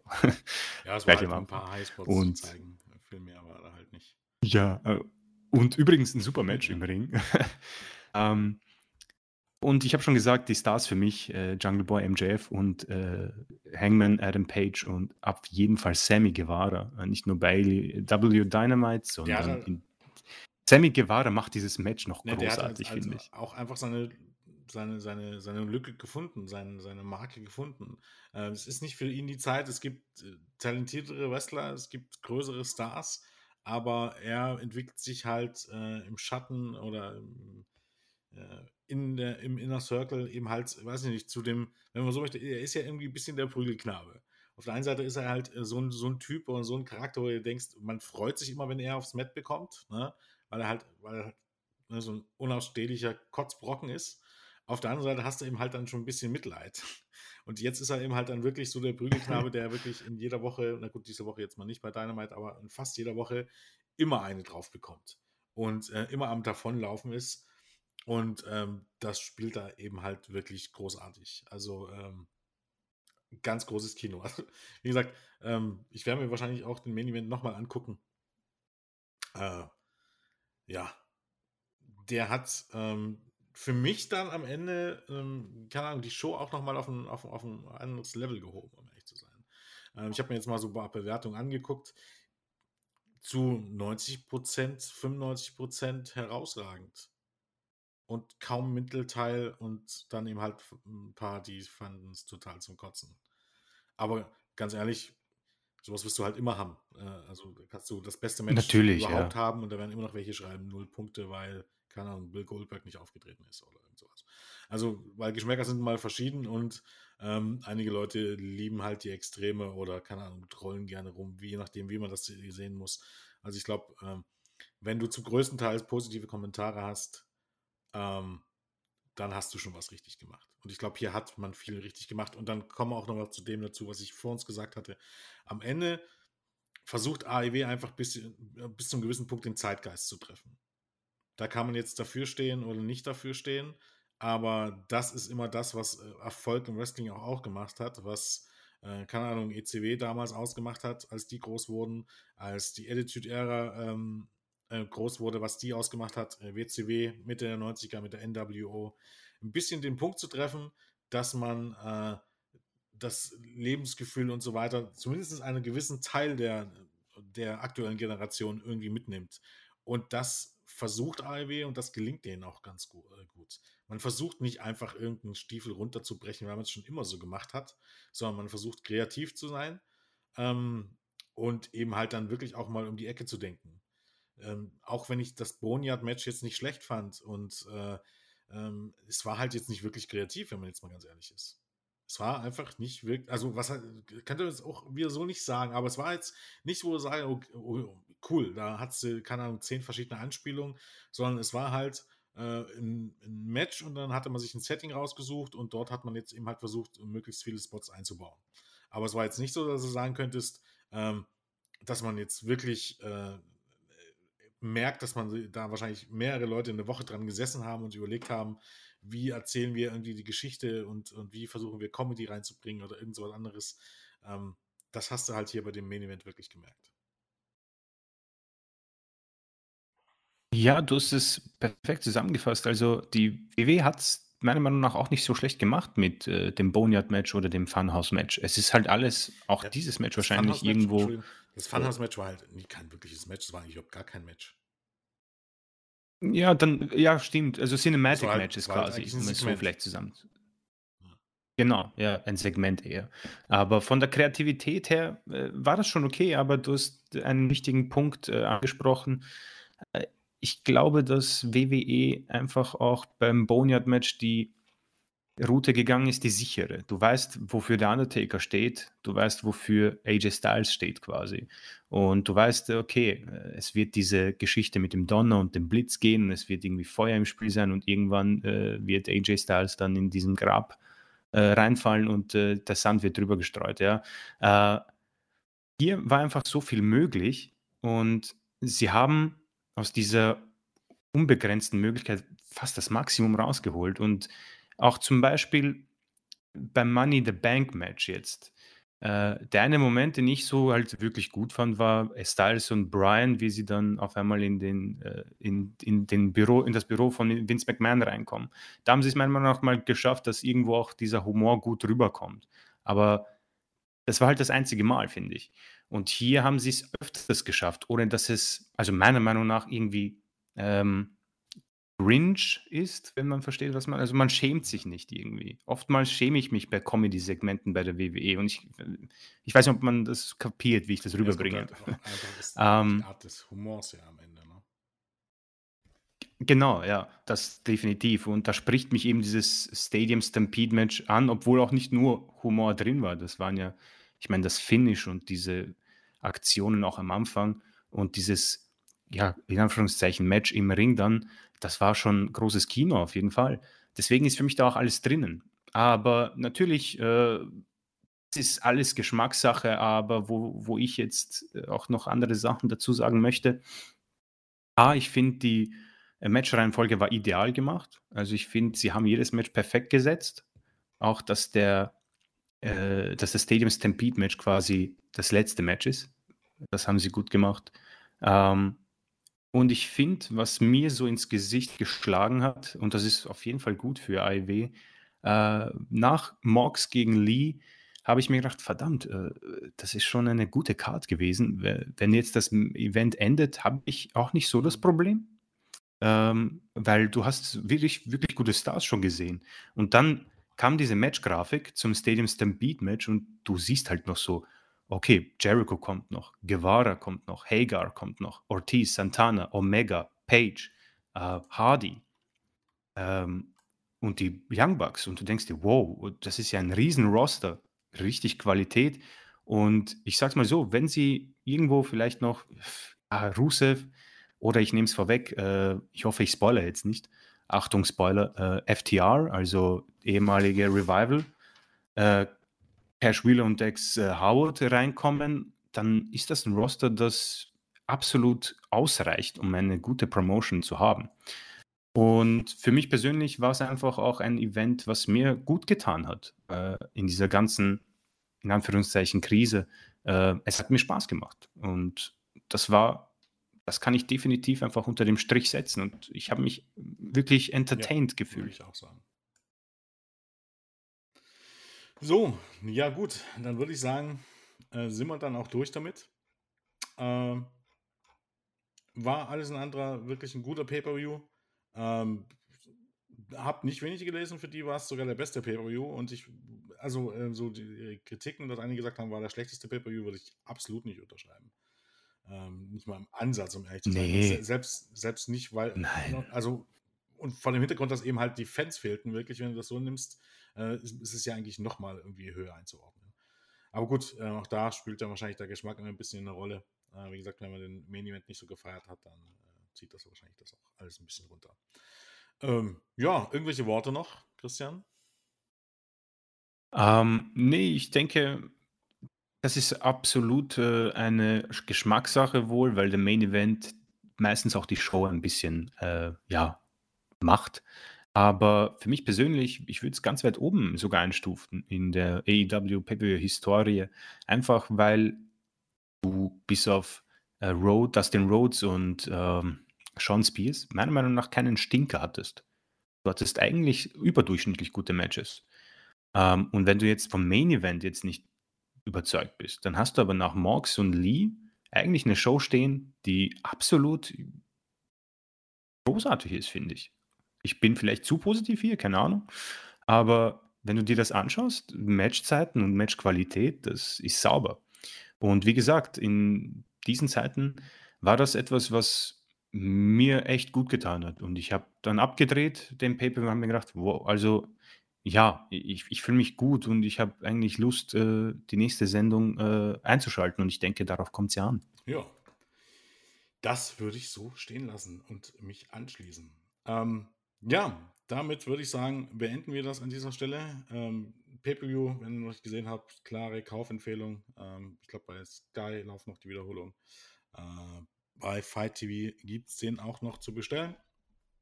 Ähm, bei uns geht es dann die Tage sicherlich weiter mit der äh, Review zu AEW Dynamite.